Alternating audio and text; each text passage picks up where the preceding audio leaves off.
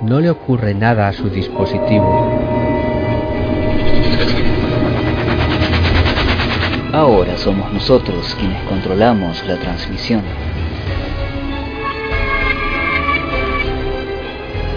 No intente ajustar la señal. Controlamos la horizontalidad y la verticalidad. Podemos abrumarles con miles de sonidos y hacerlos enloquecer con un simple tono. Y aún más. Podemos hacer que escuche cualquier cosa que conciba nuestra imaginación. Durante las próximas horas controlaremos todo lo que queramos que oiga. Está usted a punto de entrar en la hemeroteca del misterio, en sus profundos pasillos. y Ya, Johnny, ¿no se está haciendo muy largo esto? Sí, dale, Esteban. Ya es hora, joder, que se ha- esto se ha hecho muy largo. Bueno, ya. Dale. Bienvenidos a Incógnito File. y punto pelota.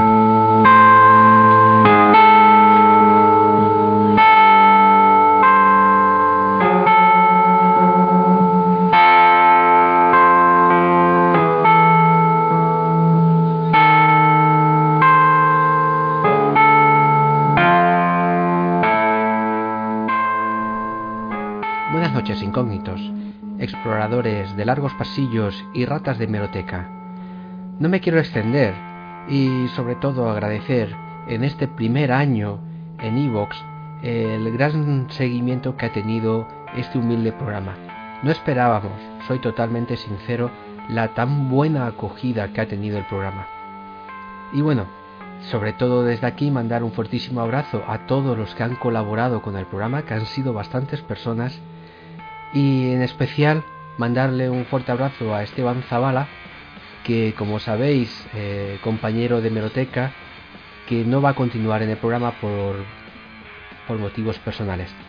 Y bueno, a partir de ahora se abre una nueva etapa en donde contamos con nuevos colaboradores.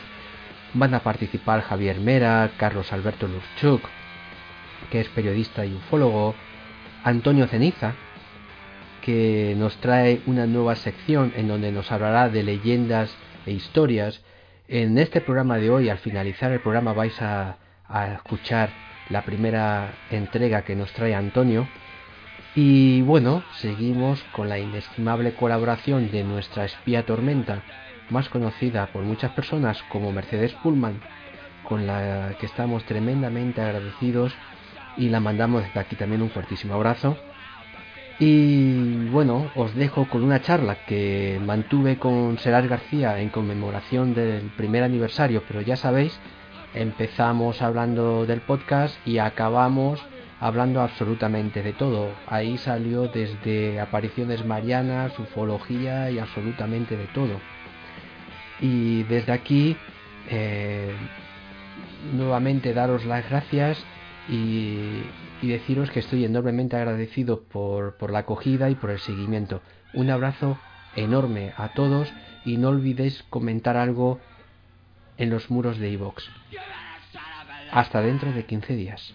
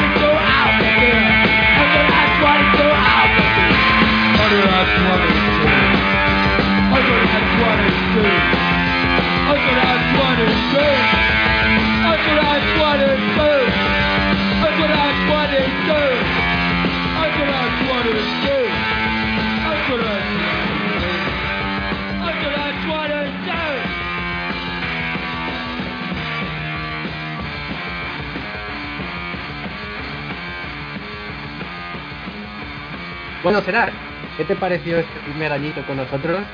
Y bueno, la verdad es que es un auténtico lujo tenerte como padrino del programa, porque sin ti esto no hubiera existido. Y bueno, durante todo este año han pasado tantísimas cosas que parece que, que pasa rápido el año, pero, pero bueno, ha habido un montón de proyectos, ha habido un montón de temas, ha habido gente que ha entrado, que ha salido, que ha vuelto, que ya no, no le hemos vuelto a ver el pelo. Y, bueno, pues aquí estamos intentando sobrevivir un año después. Gracias, Eras, por todo.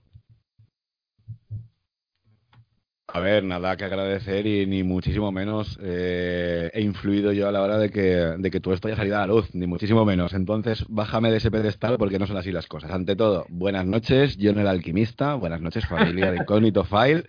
¿Qué tal? Como, eh, voy a decir buena, buenas noches, Incógnito File, en plan rockero, pero no me ha salido, entonces lo voy a dejar.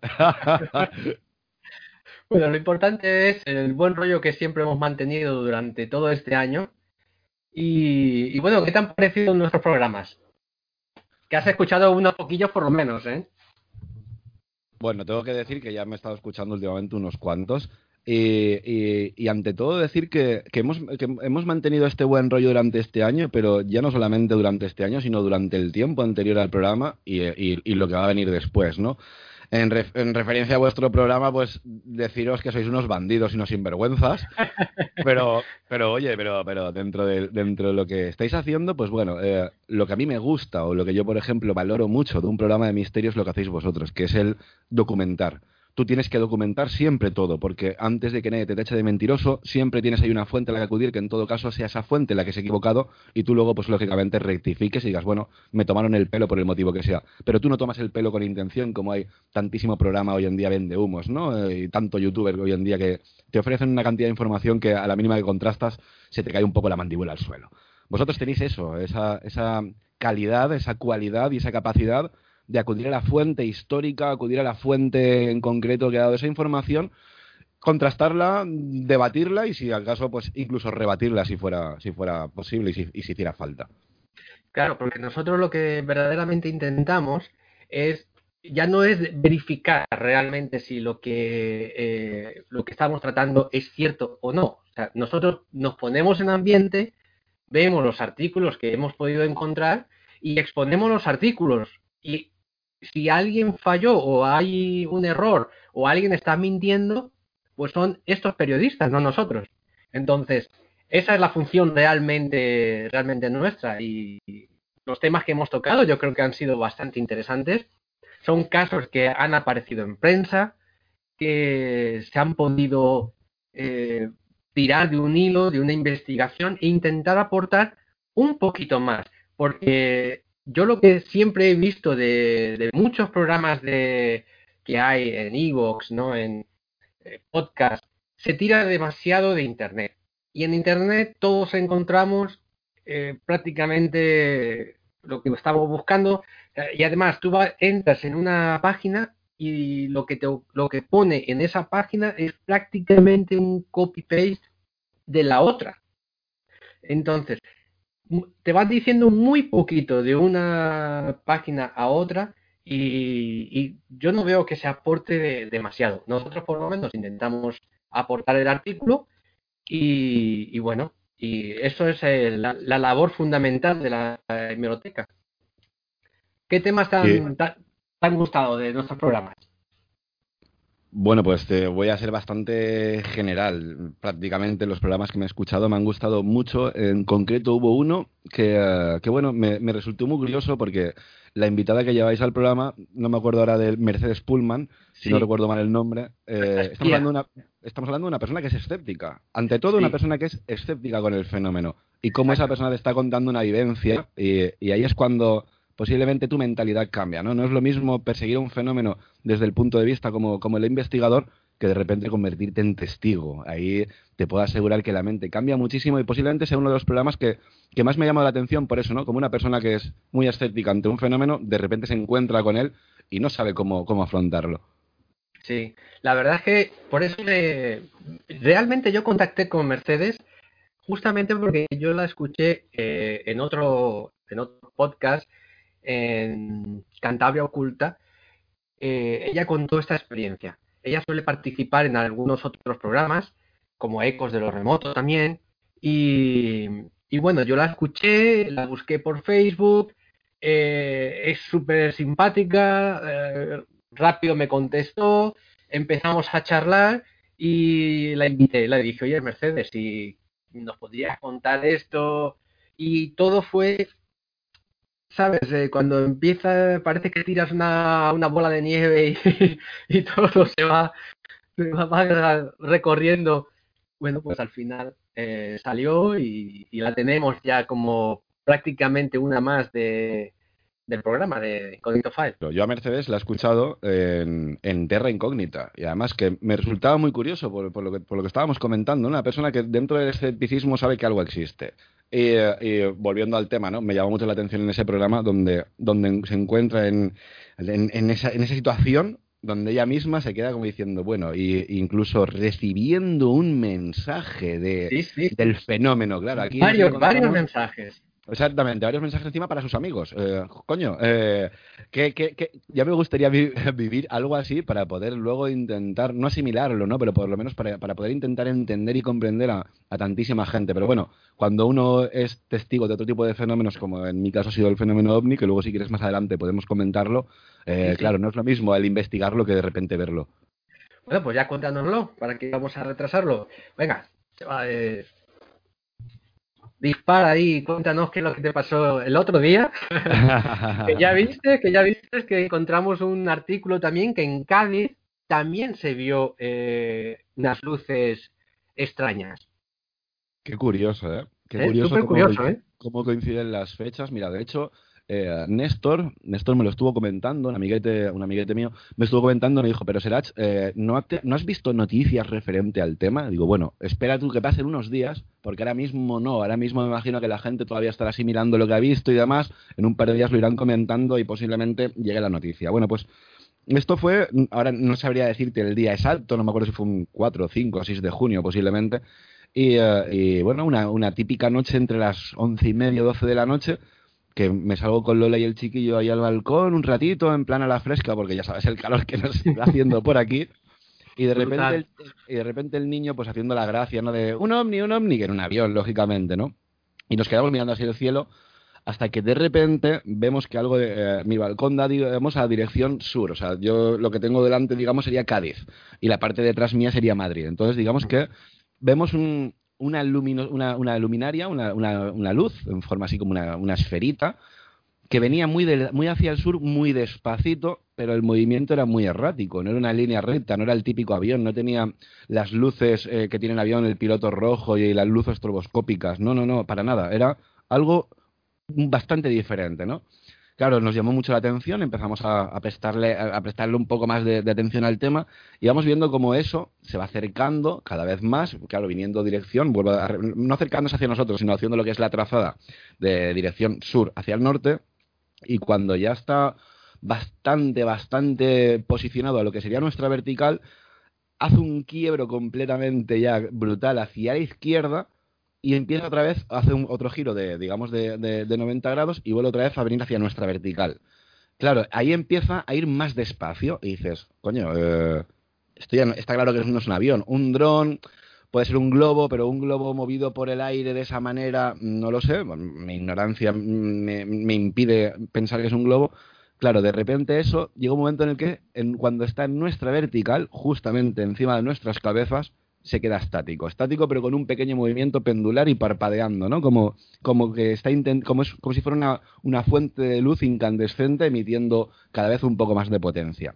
A mí no se me ocurre otra cosa que coger, mirar así con, con, con, cara de desafío y en voz alta decirle repetitivamente, ilumínate, ilumínate, ilumínate, ¿no? Una manera de a ver si contacta conmigo. Yo te digo que no, no, sé por qué reaccioné así, pero me llamó mucho la atención, porque según decía en voz alta, ilumínate, yo estaba pensando en los vecinos que estarían con las ventanas abiertas a las once y media, doce y media de la noche, en, esa hora aproximadamente, se estarían cagando a mi puta madre, ¿no? Con perdón de la expresión, pero, pero me salió del alma, tío. Y qué puñetera casualidad que de repente eso, como si fuera un globo inflándose de dos veces, de repente se, se, se infla eh, haciendo una intensidad de luz y, de, y, y, en cuestión de unos 2, 3, 4 segundos vuelve a inflarse bastante más, haciendo una intensidad de luz mucho más potente, ¿no?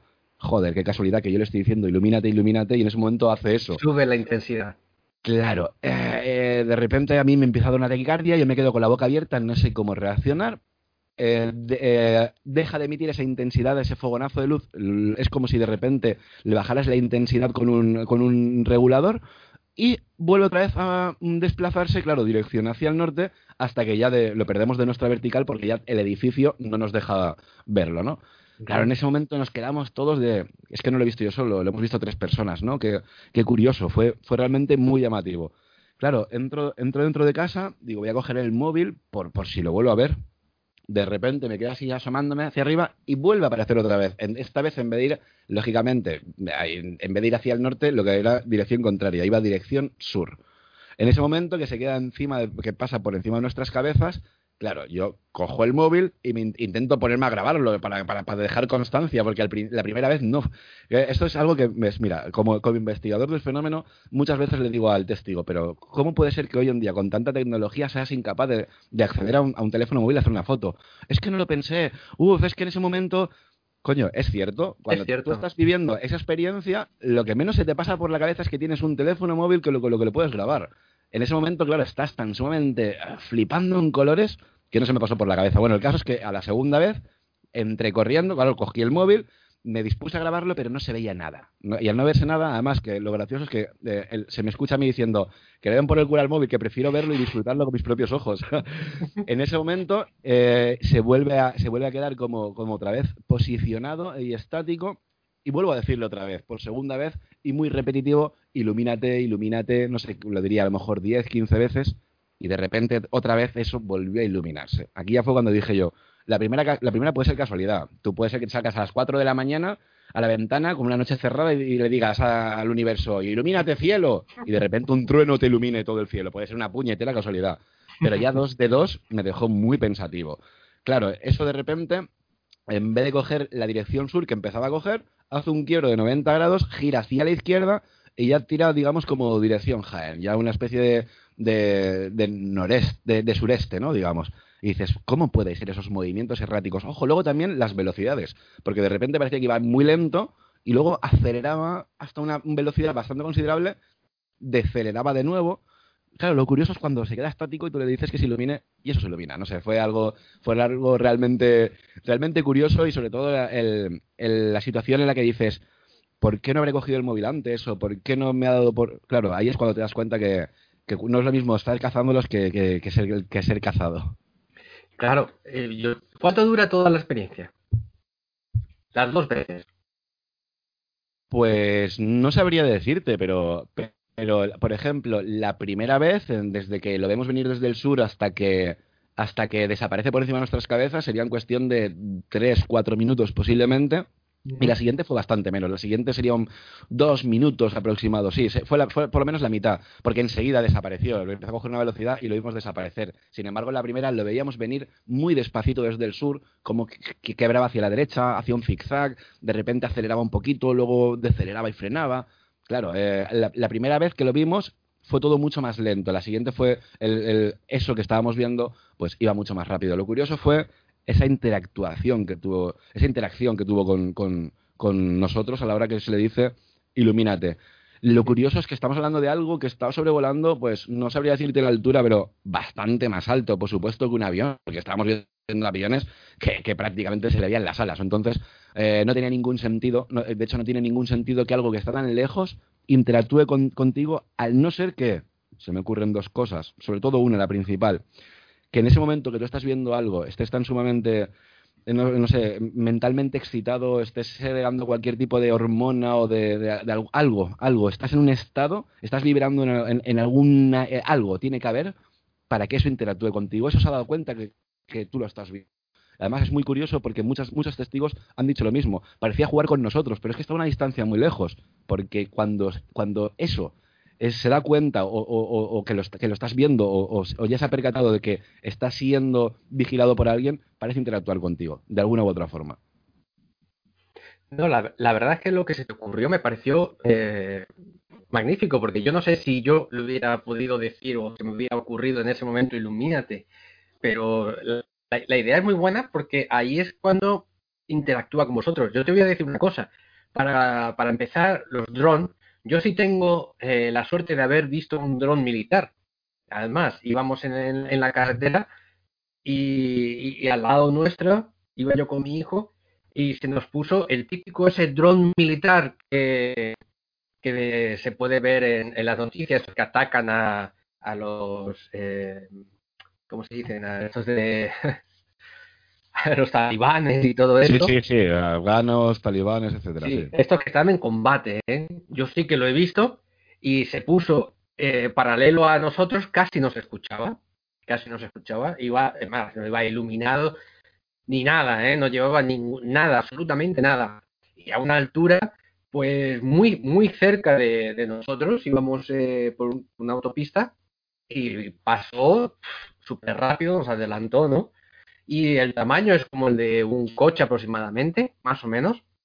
Y yo te voy a decir, estos drones militares no tienen esa capacidad de, de quedarse colgado ahí como si fuera un helicóptero. Eso para empezar. Si es un dron de estos que, que podemos acceder cualquier persona que puede comprar, que bueno, que son carillos, ¿no? 500, 600 pavos o cosas así. Esos drones a esa altura, a una altura bastante elevada, que imita una luz tan potente como para que tú la puedas ver desde abajo, la, cantidad de energía que necesitaría actualmente no existe en estos drones. Por lo menos no están en el mercado. Un dron que, emita esa cantidad de, luz. Por supuesto, por supuestísimo. Entonces, ¿qué es? ¿A ti qué te pareció? ¿Serás? Hombre, a ver, eh, suena, suena feo que yo barra para, para mi casa, ¿no? Y me lo llevo a mi terreno al tema de las entidades biológicas. Pero, pero estoy convencido de que si, si lo que hay fuera son seres vivos y los estamos confundiendo con ovnis, claro, cualquier persona, en, mi caso, eh, que desconociera el tema de las entidades biológicas extraterrestres, automáticamente hubiera pensado que es un platillo volante, ¿no? Yo estoy convencido que era un ser vivo, no me cabe la menor duda. Lo único que, que claro, de, a raíz de pues bueno, creo que prácticamente todas las noches salgo sobre esas horas a asomarme a ver si lo vuelvo a ver, pero, pero no, por desgracia no, no he vuelto a tener el placer. Y, y como bien decías, ¿no? Esa reacción, qué buena fue a la hora de, de, de, tenerlo delante, bueno, delante, tenerlo ahí arriba, ¿no? Y, que se me ocurriera eso. Fue una ocurrencia tremenda, buenísima, y con esto, claro, eh, me hace ver que el fenómeno interactúa con el testigo, y esto entonces también lo podríamos llevar al tema de las apariciones marianas, por ejemplo, o al tema del folclore de las típicas hadas, duendes, elfos, todo ese tipo de luminarias que hay en los bosques y todo tipo de, de folclore en general. Eh, no quiero, no, no, no estoy seguro al 100% y, y creo que sería un, vamos, eh, sería de, necios, ¿no? Decir que todo es lo mismo, pero sí que creo que hay una, una posibilidad de que estemos ante un mismo fenómeno solamente mal interpretado por el testigo. Claro, yo, yo también pienso igual. Yo también creo que... Yo para empezar, yo pienso que no podemos meterlo todo en el mismo saco y tratar todo desde un mismo ángulo y que posiblemente el fenómeno eh, quizás interactúe de formas diferentes, aun, siendo el mismo fenómeno, se puede interpretar de, diferentes formas o puede contactar contra, con las personas de diferente forma, pero yo creo que la gran amplitud de casos y de, casuística que hay, yo creo que no podemos, eh, incluso, mira, si te vas a las apariciones marianas, vas a ver que no todas las apariciones marianas son iguales. ¿eh? Hay algunas que puedes conectar con, la ufología, otras que no sabes ni por dónde meterlas. Entonces, yo creo que son cosas diferentes que no tenemos ni puñetera idea a día de hoy de, lo que es. Pero bueno. Claro, John, también hay que pensar una cosa, es que tú, por ejemplo, no tratas igual a, tu madre que a tu vecino, que a un primo de Cuenca, que a un colega tuyo, que a un tipo que solamente conoces de hablar por Facebook, ¿no? Eh, siendo tú el mismo ser humano, con las mismas capacidades en todo momento, no, no tratas a todo el mundo por igual. Entonces, claro, el fenómeno posiblemente no trata a todo el mundo por igual. Y luego también es que el, que el mismo fenómeno se haya visto a lo largo de la historia, nosotros, no, nosotros vamos evolucionando tecnológicamente, eh, en plan conocimiento. Entonces, claro, podemos estar interpretando algo completamente distinto que se podría interpretar hace 50, 100 o 200 años. Entonces, con esto decir que el fenómeno es real, no se puede negar que, algo existe, yo lo descarto bastante que sean platillos volantes, naves espaciales y demás, pero con el tema de las apariciones marianas eh, negarlo, vuelvo otra vez a lo mismo. Es de necios. Eso está ahí, está más que estudiado y, está más que documentado. Ahora, ¿qué es lo que se aparece? Ahí está, esa, es, esa es la pregunta del millón. yo quiero pensar que se tratan de unos seres vivos que, bueno, que aparte de estar por nuestras altas capas de la atmósfera, los hemos encontrado pues también por todo nuestro sistema solar, que tiene unas capacidades pues de velocidad increíbles, de bioluminescencia, que serían muy, muy, muy fácil de confundir con un platillo volante. Si algo circular que emite lucecitas lo tienes a un kilómetro de altura o a 200 metros de altura sobrevolando tu cabeza, y si encima tienen esa capacidad de metamorfosearse, que esto es algo que la gente dice, pero ¿cómo un extraterrestre va a poder cambiar de forma? Bueno, lo hace el pulpo lo hace una sepia. Eh, tienes eh, seres vivos que son bioluminiscentes, como las luciérnagas o ese plancton que vas por la playa de noche y se convierte todo el agua en azul, ¿no? Eh, nos encontramos tal cantidad de, biología en nuestro planeta, tan sumamente increíble. Extremófilos que soportan unas temperaturas donde si tú metes la mano se te derretiría. nos encontramos seres vivos dentro de, rocas que no necesitan ni de luz ultravioleta ni de oxígeno es que no todo tiene que ser como la condición de un ser humano para que haya vida. No, no, no. Eso de que para que exista vida ahí fuera tiene que haber agua. Bueno, ahora resulta que hay mundos oceánicos para ahí. Pero eso siempre ha sido un error garrafal. Nosotros en nuestro planeta nos encontramos formas de vida que no necesitan, por ejemplo, de agua. Claro, pero a, lo que yo voy, por ejemplo, eh, yo no digo que no pueda existir eh, estos bichos, ¿no? Por decirlo así, pero para que esos bichos contacten con nosotros, ya tienen que ser bichos, número uno, y número dos, inteligentes. Y número tres, tener la capacidad de poder eh, acoplarse a, nuestro folclore, ¿sabes? O sea, no, eso no es fácil. Eso no es fácil. Eso es, como, es, como si tú, por ejemplo, te vas a mitad del Amazonas y le quieres gastar una broma a unos indígenas, ¿no? Entonces, tú tienes que tener la capacidad de entender eh, a esos indígenas, tienes que tener la capacidad para eh, esconderte, por decirlo así, tienes que ser más inteligente que ellos para que lo que ellos vean, eh, ¿sabes? se lleven... aquí, John, habría que matizar entonces un aspecto muy interesante. ¿A qué llamamos inteligencia? Porque, claro, eh, parece ser que solamente hablamos de inteligencia si somos capaces de construir máquinas, de crear armas, herramientas y demás. ¿Qué pasa? ¿Que un perro no es inteligente o un gato o una planta no es inteligente? Claro, aquí el concepto de inteligencia lo hemos confundido con evolución tecnológica, que para mí nada tiene que ver nosotros cada vez que evolucionamos tecnológicamente eh, de manera inteligente, nuestro coeficiente intelectual está bajando y descendiendo allá a niveles críticos. Solamente tenemos que mirar cómo está la sociedad actual. Entonces, eh, ¿a qué llamamos inteligencia? Porque si esos seres son capaces de comunicarse contigo eh, luego también es que habría que mirar una cosa. Piensa que, por ejemplo, una medusa marina, esta famosa carabela portuguesa que nos encontramos hoy en día, que te pica y te deja jodido para el resto de, tu vida con unas marcas increíbles. Tú imagínate eh, ya no solamente ese tipo de, o de insectos, ¿no? Que te que puedes te pueden provocar una fiebre en contacto con ese ser vivo, ¿no?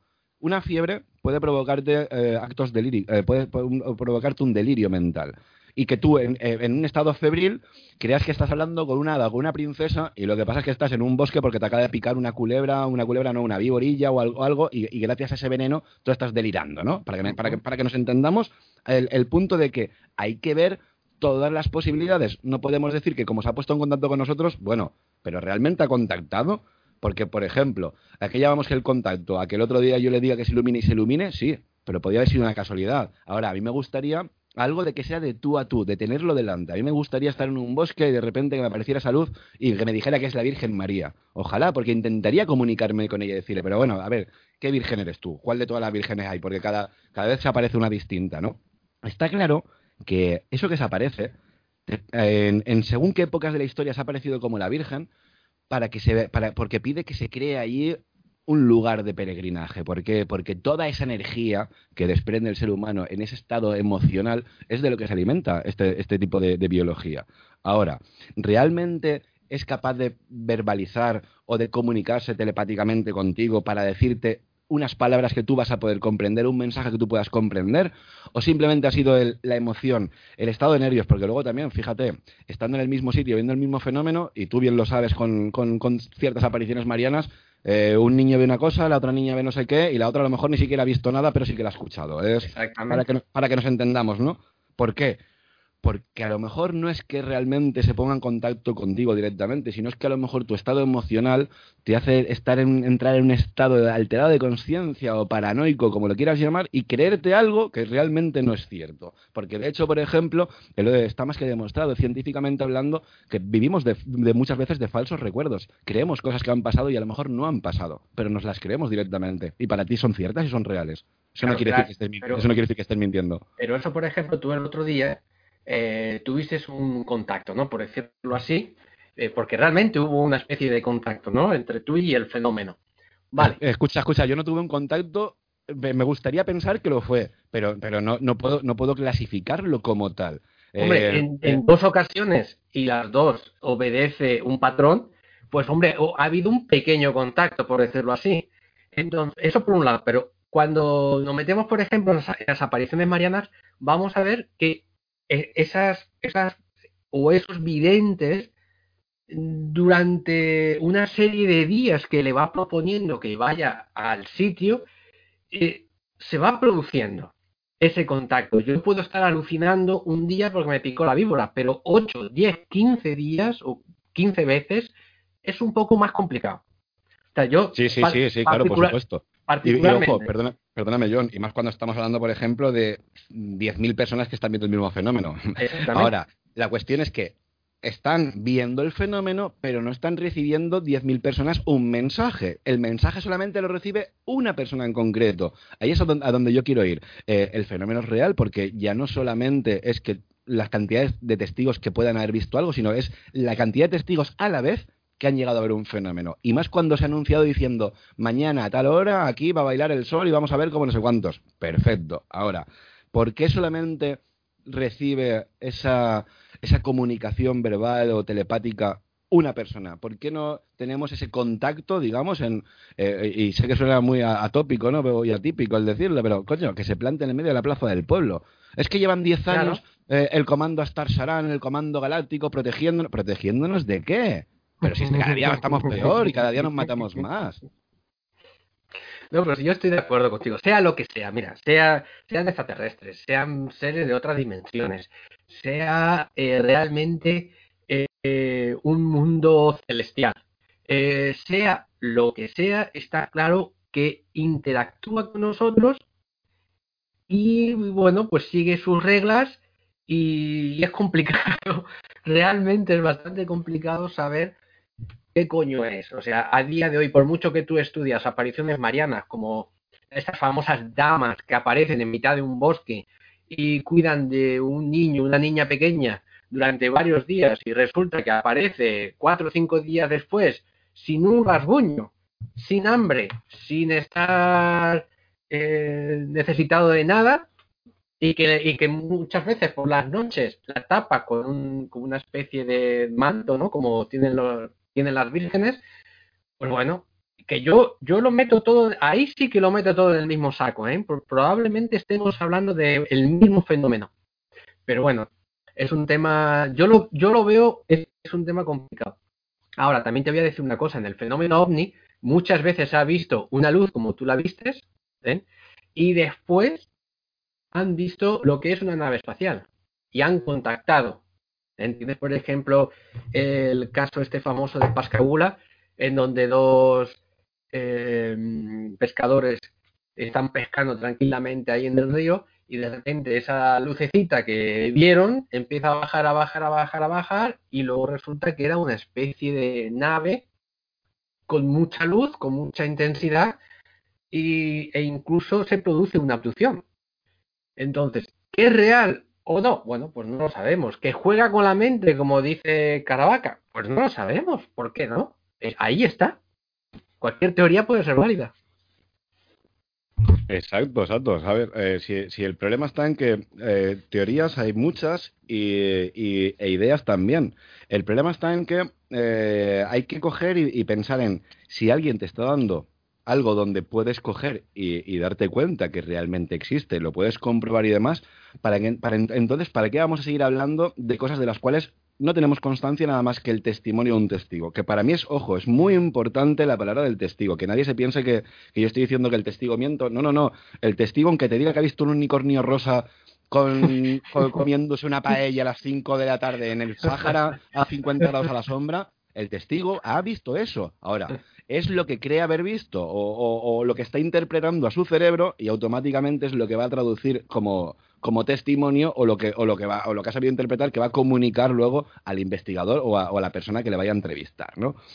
Está claro que teorías hay muchas, eh, a cada cual más interesante, a cada cual eh, con muchísimas, posibil- muchísimas posibilidades, pero si tengo la certeza de que ahí fuera hay una serie de seres vivos eh, que, son bioluminescentes, que pueden llegar a medir como dos campos de fútbol, que en su inmensa mayoría son discoidales y con un agujero al medio, joder, qué casualidad que la mayoría de los ovnis, o el 99,9% de los ovnis son todos en forma de disco con el agujerito en el medio. Si yo eso lo estoy comprobando que es una forma de vida, Claro, eh, ya las, hipótesis extraterrestres me viene más a la mente pues el tema de la experimentación social, el cómo ciertas agencias gubernamentales se han aprovechado de un fenómeno durante décadas, como ha sido el fenómeno ovni, porque todo es más fácil echar la culpa a los ovnis que decir que hemos metido la pata con prototipos militares, invadiendo territorios enemigos, o simplemente con una tecnología futurista que todavía no está a la venta al público.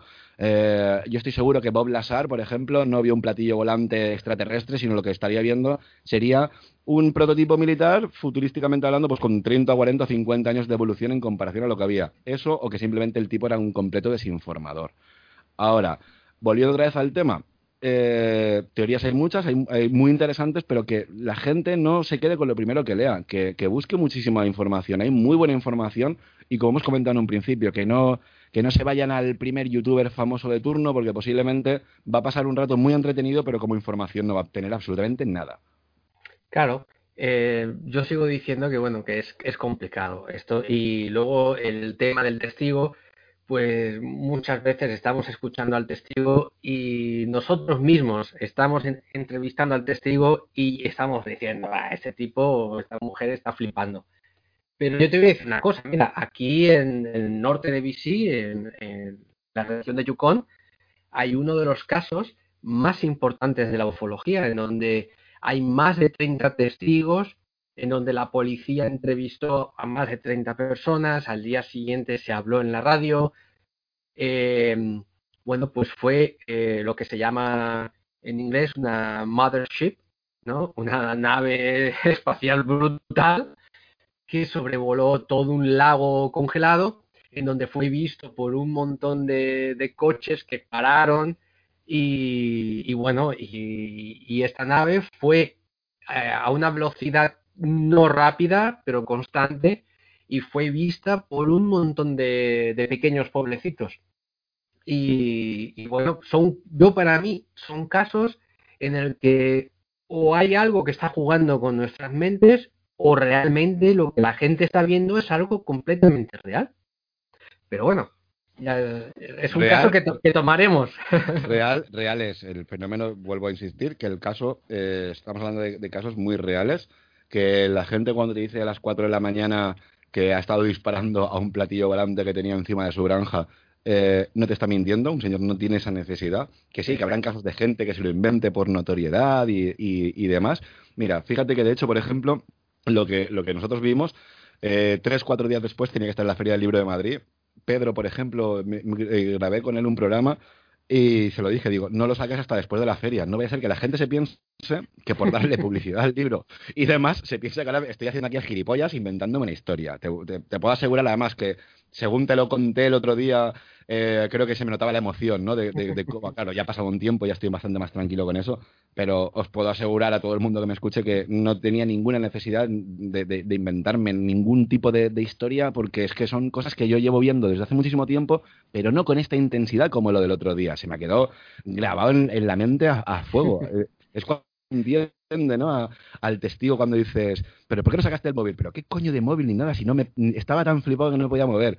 O sobre todo cuando te están diciendo, es que se movía de una manera, es que es incomprensible. Y luego cómo, cómo emitía luces y cómo parecía que estaba jugando con nosotros. Ahora, el problema, el problema, John, yo creo que vuelvo, vuelvo a, comentar lo de, lo de antes, ¿no? ¿A qué llamamos inteligencia? Nos pensamos que estamos por encima de la cadena alimentaria, por encima de- de todo con la inteligencia, que somos lo más de lo más.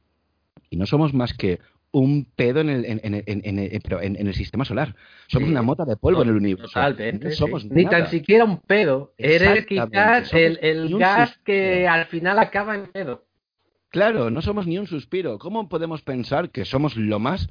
Porque seamos capaces de haber creado un teléfono móvil o de, o de disponer de una tecnología para que estemos hablando España-Canadá con, con esta facilidad. Vale, sí, hemos, hemos avanzado mucho con la tecnología. Pero la gente sigue pasando hambre, nos seguimos matando en guerras, seguimos gobernados por cuatro hijos de puta y como coeficiente intelectual los niños a día de hoy tienen bastante menos que los de los años 70, ¿no? Por ejemplo. Entonces, yo creo que eh, tendríamos que repasar, aparte del, del concepto de inteligencia, como tantos otros, como la felicidad, yo creo que son conceptos que van cambiando con el paso del tiempo, pero sobre todo volver a, a la raíz de la cuestión.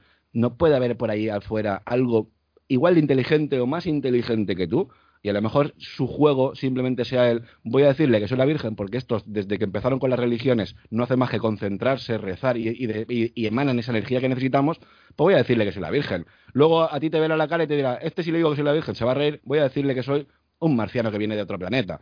Vale, entonces claro, eh, y la inteligencia la tienen que tener. De hecho, yo soy insistente en que inteligentes son los gatos, son las plantas, es cualquier cosa. Un virus no es inteligente, un virus que puede mutar cuando le estás dando tantísima caña con, con los antibióticos. Venga, no me jodas. Hay que, hay que revisar el concepto de inteligencia.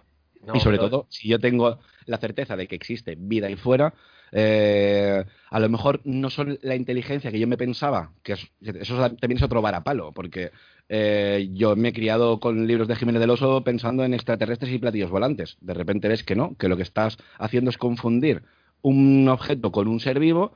Entonces, claro, el concepto otra vez te vuelve a cambiar todo por completo.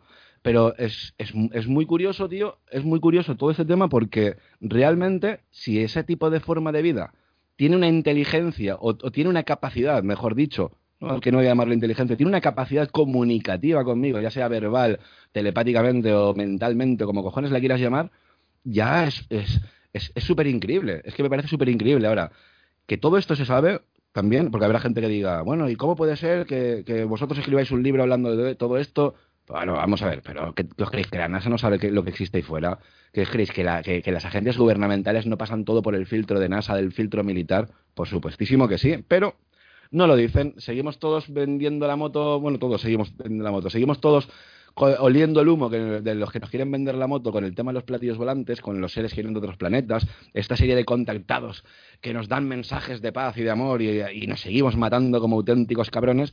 Y bueno, no sé, yo mm, todavía tengo esa esperanza de que algún día, pues sí, pues venga una, un platillo volante o algo y descienda un ser antropomorfo que tenga una capacidad de, de respirar oxígeno o a lo mejor de no respirar oxígeno, que esté con su escafandra, pero sí de comunicarse conmigo, aunque sea por señas, ¿no? Como si fuéramos sordomudos. Pero bueno, hasta que llegue ese momento y hasta que llegue ese punto y tenga esa evidencia, tengo que irme a, lo- a- a la, a- a la- a la ciencia. La ciencia me dice que ahí fuera hay un vergel de vida, pero que nada tiene que ver con el fenómeno del el extraterrestre cabezón y antropomorfo.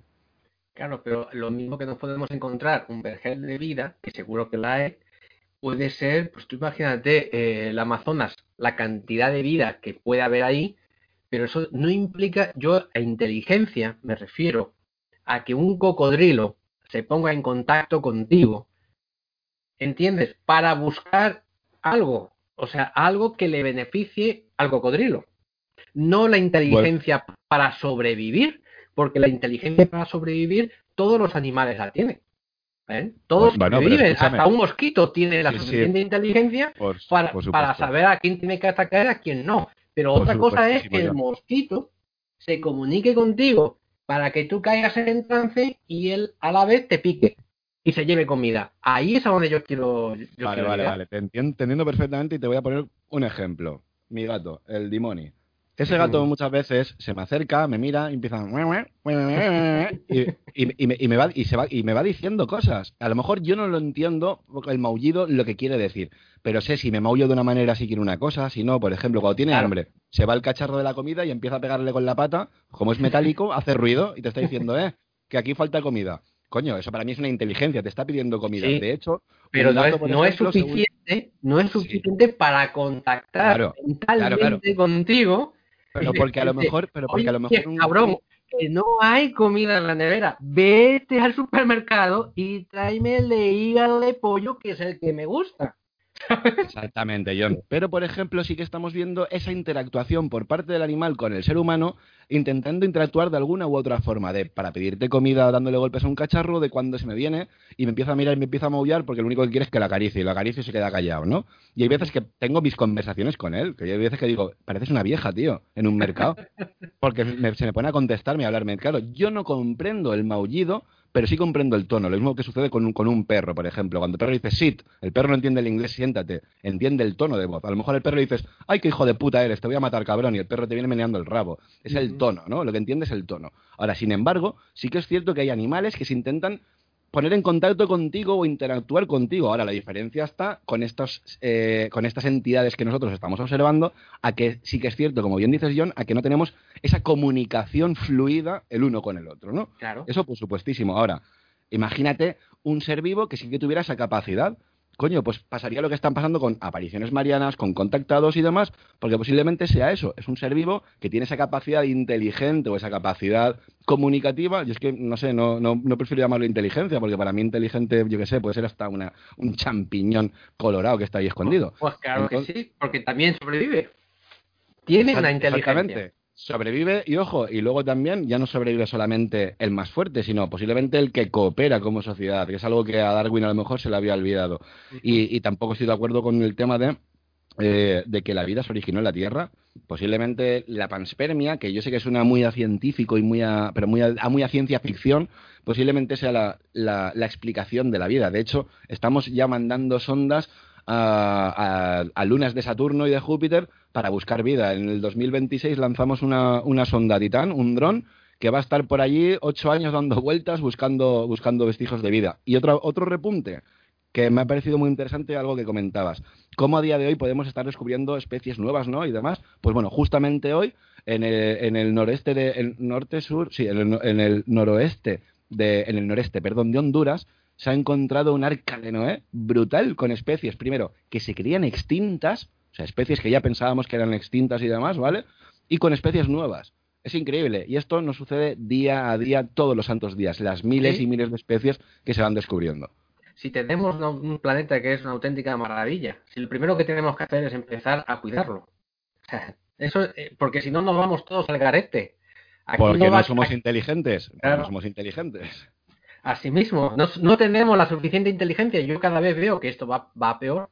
O sea, la gente que de verdad que tiene que aportar, lo único que hace es llevarse unos papelitos que según dice la gente tiene un valor y por eso mata. Y ya está. Y cuando nos vayamos todos a la mierda, lo único que quedará serán pues los animales que sobrevivan para gastar ese dinerito o ese, ese papelito.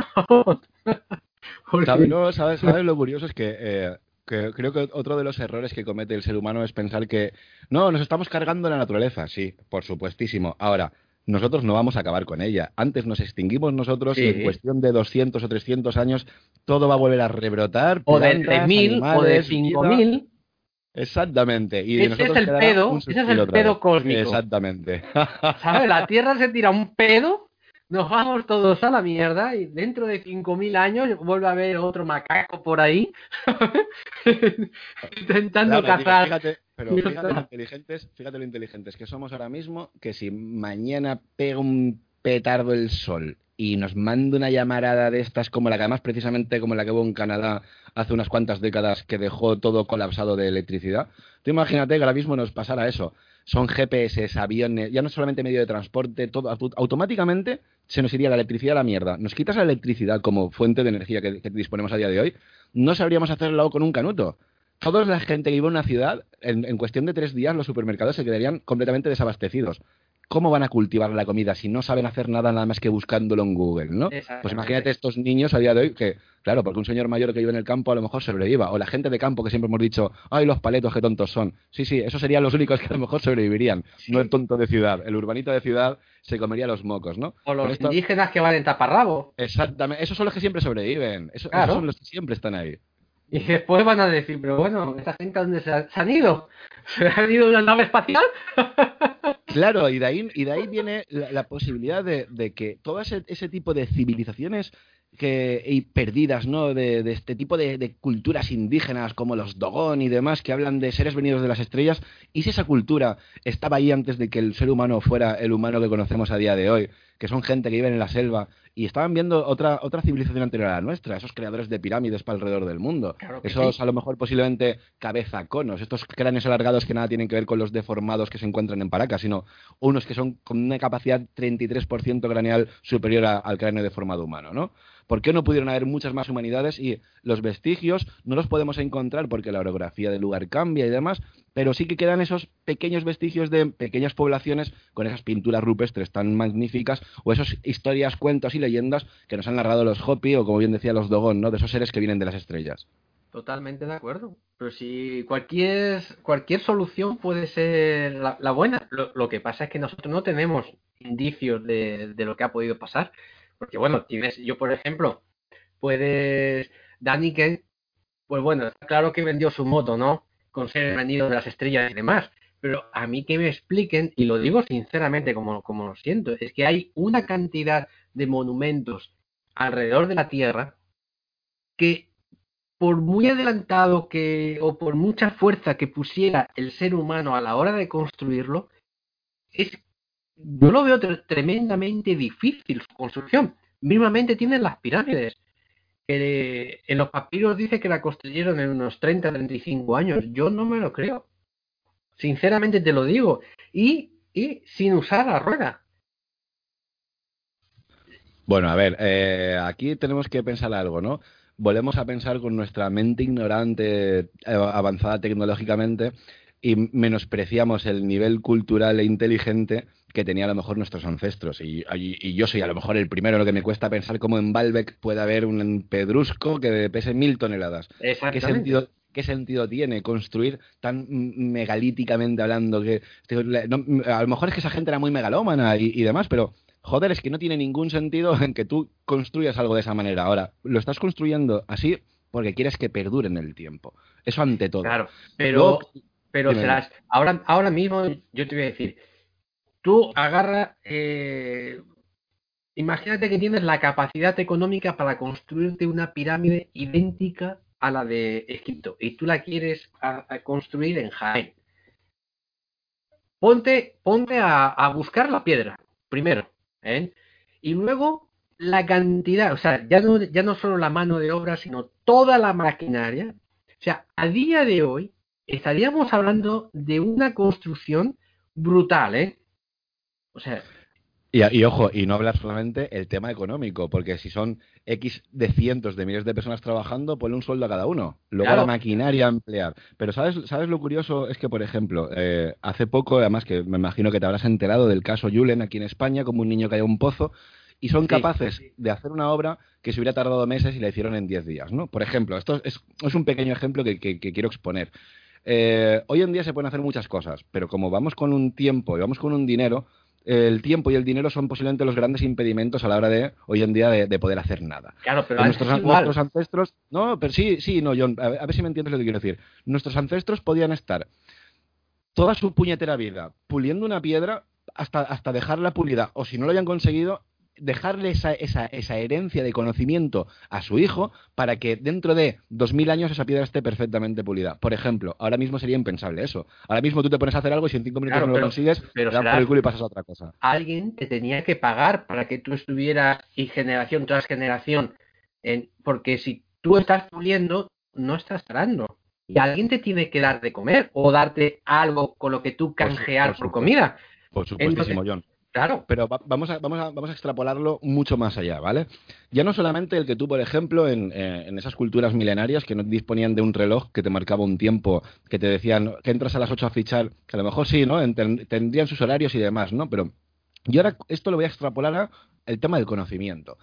Si tú a día de hoy necesitarías las, las, las, más grandes maquinarias, por ejemplo, simplemente para hacer el tema de las pirámides de Egipto, ¿no? El complejo de Giza si tú necesitarías de la mayor tecnología, medidores de precisión láser. Estamos hablando de unas, unas, cositas que no tenían esa gente, ¿no?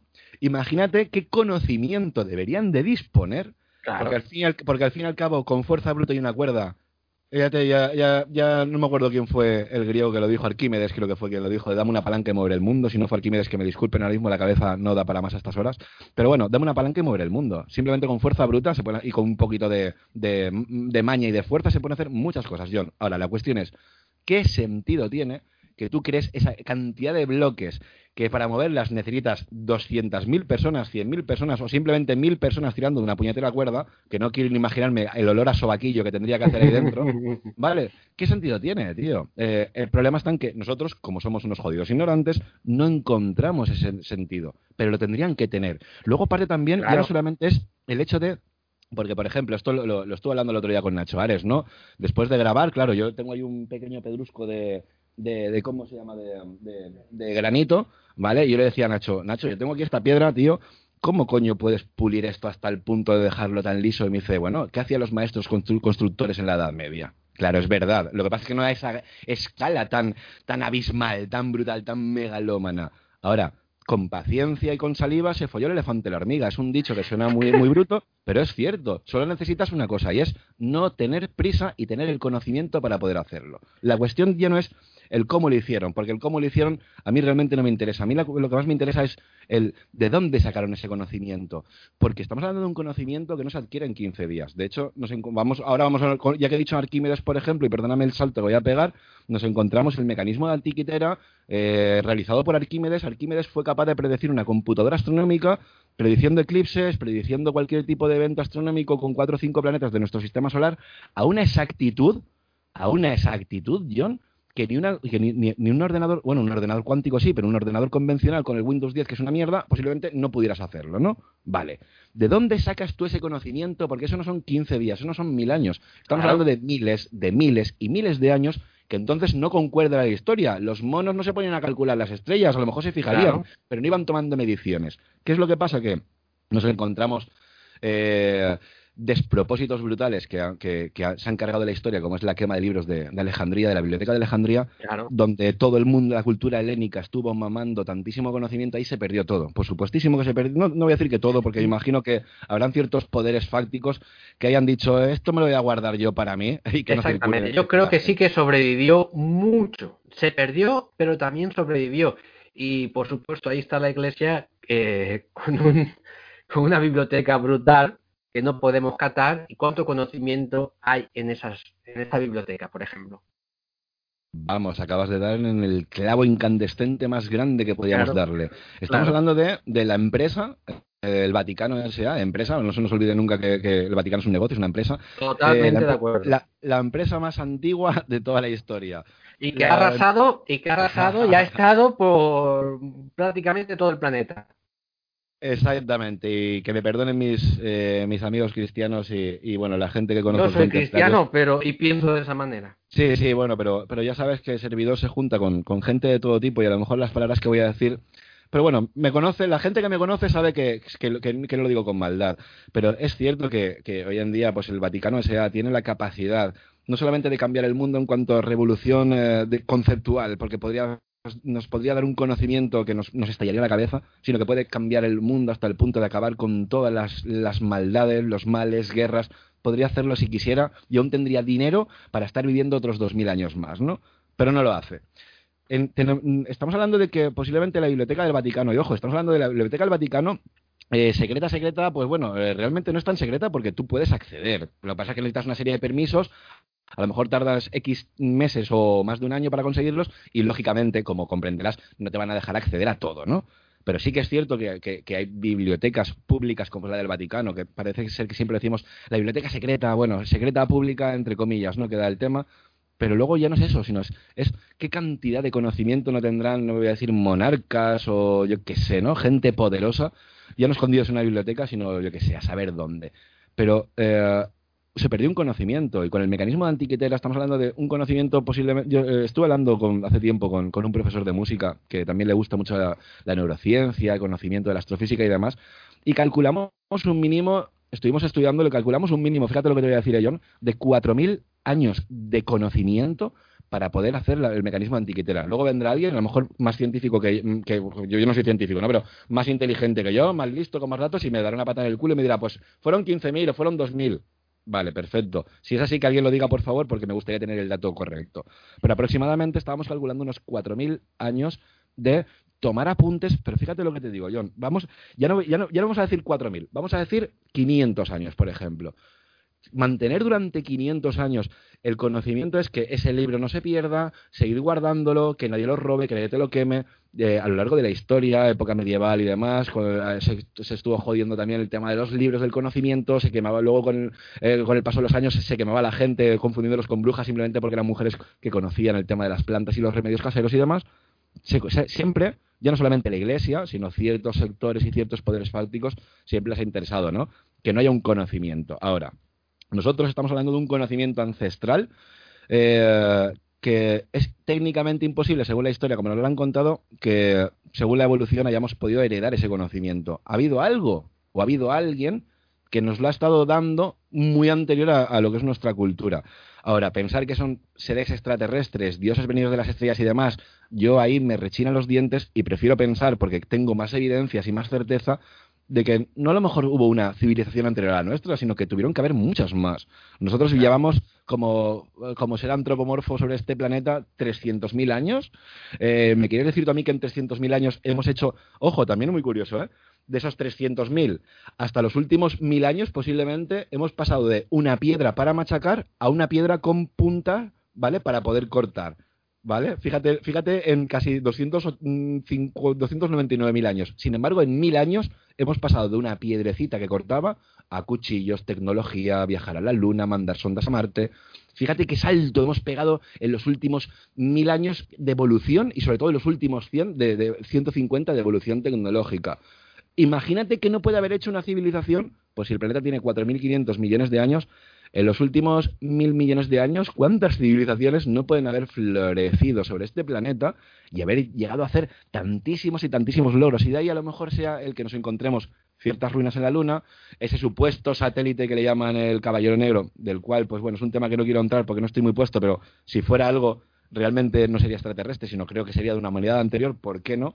Y esas ruinas que nos encontramos en la Luna, pues lo mismo. Si nosotros hemos pasado de los años 60 ahora en pisar la Luna y ahora ya queremos mandar gente a Marte, ¿qué no pudo hacer una civilización, dos, tres o cuatro civilizaciones anteriores a la nuestra, con muchos más años de evolución, de, evolución tanto, tanto, tecnológica como en plan de conocimiento. Es que el abanico se amplía. Y ojo, tenemos muchos vestigios de antiguas culturas que narran tanto el diluvio universal que se cuenta en la Biblia, que no solamente fue a nivel eh, en Europa o en Jerusalén y demás. No, no, no, se reporta a nivel mundial y sí que es cierto que hubo un cataclismo, pues bueno, como, como nos hemos encontrado a lo largo de la historia con tantas y tantas civilizaciones que por sequías, cambios climáticos y demás desaparecen y no tenemos vestigio de ellas ni rastro de ellas.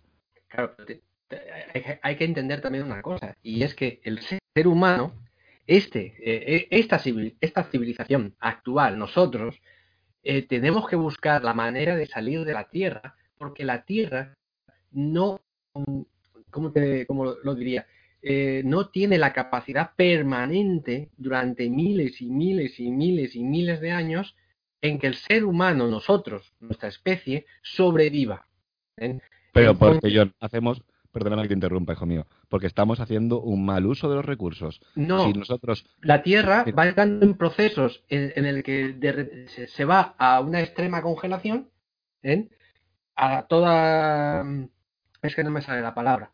sí, sí, eh, todo lo que son los procesos geológicos, cambios climáticos y demás. Exactamente. Y, de, ahí y de ahí llega a un punto en el que se empieza a descongelar todo y así es continuo. O sea, nosotros tenemos no tenemos, como dicen, 4.500 años hasta que, o 4.500 millones de años hasta que estalle el Sol. No, el Sol puede pegar llamaradas, como tú has dicho antes, y destruir por completo todo tipo de vida, o casi, o gran parte de vida en la Tierra, como eh, los estados que tiene la, la Tierra. La Tierra, nosotros, nosotros como seres humanos, tenemos que llegar a tener la suficiente tecnología para abandonar la Tierra y buscarnos la vida en, en otro planeta o en otro sistema solar o, lo que sea, en donde la, la, vida se adecue con nosotros. ¿Y qué va a pasar? Que a lo mejor alguna mierda, alguna isla de plástico que, que, dejemos aquí, se lo van a encontrar otra civilización. Entonces dirán, mira, no, no, no, no, te, no, te, rías porque si desde, desde el paso de los milenios de nuestras antiguas civilizaciones y nuestras antiguas culturas milenarias han quedado pirámides de roca, de nosotros van a quedar pirámides de plástico y de basura. Eso es Pero, pero date cuenta una cosa. Una civilización tecnológicamente hablando excesivamente evolucionada, su manera de construir va a ser siempre con materiales biodegradables, todo algo biológico, siempre todo va a ser que, se pueda deshacer con facilidad. Es decir, si ahora viene un huracán, un terremoto, simplemente eh, emigrásemos y dejáramos aquí nuestras ciudades, en cuestión de 500 años no quedaría nada. ¿Por qué? Porque se ha fundido con la tierra. Entonces estoy seguro que de haber existido civilizaciones antiguas, milenarias, mucho más avanzadas tecnológicamente hablando y mucho más avanzadas en conocimiento y demás, mucho más que nosotros, por supuesto, estoy seguro y convencido de que de ellos no, es que, claro, hablamos de, ¿y dónde están los vestigios? Seguramente estén enterrados si es que puede llegar a quedar algo. Porque con el paso de los milenios, con el paso del tiempo, automáticamente todo se deshace. Que sí, que quedará plástico nuestro y demás, ¿no? Pero, ¿y si hubo una civilización entre la nuestra, por ejemplo, que no tuvo necesidad de, de, explotar con el petróleo, pues con todos los combustibles fósiles, con el plástico eh, y demás, y, si, y tuviera otro tipo de fuente de energía? Imaginad ahora mismo que todos eh, hubiéramos conocido la energía solar, energía eólica, eh, todos tuviéramos, en vez de vivir apilados en edificios y masificados en ciudades que luego nos dicen que es que hay masificación y superpoblación, y no, no hay, no hay superpoblación, lo que hay es masificación en ciudades, porque luego el que viaja y el que vuela y el que se desplaza por los países se ve que hay, hay muchos sitios donde poner una casita, que dices, coño, y ahí me pongo una casita. Entonces, no hay superpoblación, hay masificación. Si todo esto, claro, eh, ya he perdido el hilo, perdona. Es que hay un tonto aquí abajo con una trompetilla pegando soplidos, tío. La puta que lo parió. Tres veces que he dicho, ya me desconcentró y ya he perdido el hilo. La madre que lo Tírale un cubo de agua. Calla, que el otro día a un, a un borracho el hijo de puta tirándole huevos, tío, a las 4 de la mañana, tío. Pero que hablando con el móvil como si estuviera posido por el demonio igual. Esto luego me imagino que lo harás. Te vas a dejarme de igual porque estamos de aniversario. No, no, esto, queda, esto queda. Esta es la esencia. le pegó un huevazo en la cabeza, tío, que lo dejé loco. Se queda mirando para arriba diciendo, oh, oh, como diciendo, ¿esto de dónde, de dónde ha venido? Digo, no, es una gallina voladora que te ha tirado un huevo por hijo de puta. ¿Qué crees a las 4 de la mañana aquí con 40 grados a la sombra, las ventanas abiertas, sudando como un perro y el tipo aquí pegando voces que parecía que me estaba hablando a la oreja, tío? perdón, perdón. Vale, he, perdido el hilo. Bueno, yo eh, queriendo retomar un poco con el tema de, por ejemplo, las las antiguas civilizaciones, ¿no? Eh, ¿Qué quedaría de, de, esas antiguas culturas milenarias, esa supuesta Atlántida, que yo creo que yo hablo de, por, por, mi investigación, ¿vale? Siempre hablo, hablo, hablo por mí.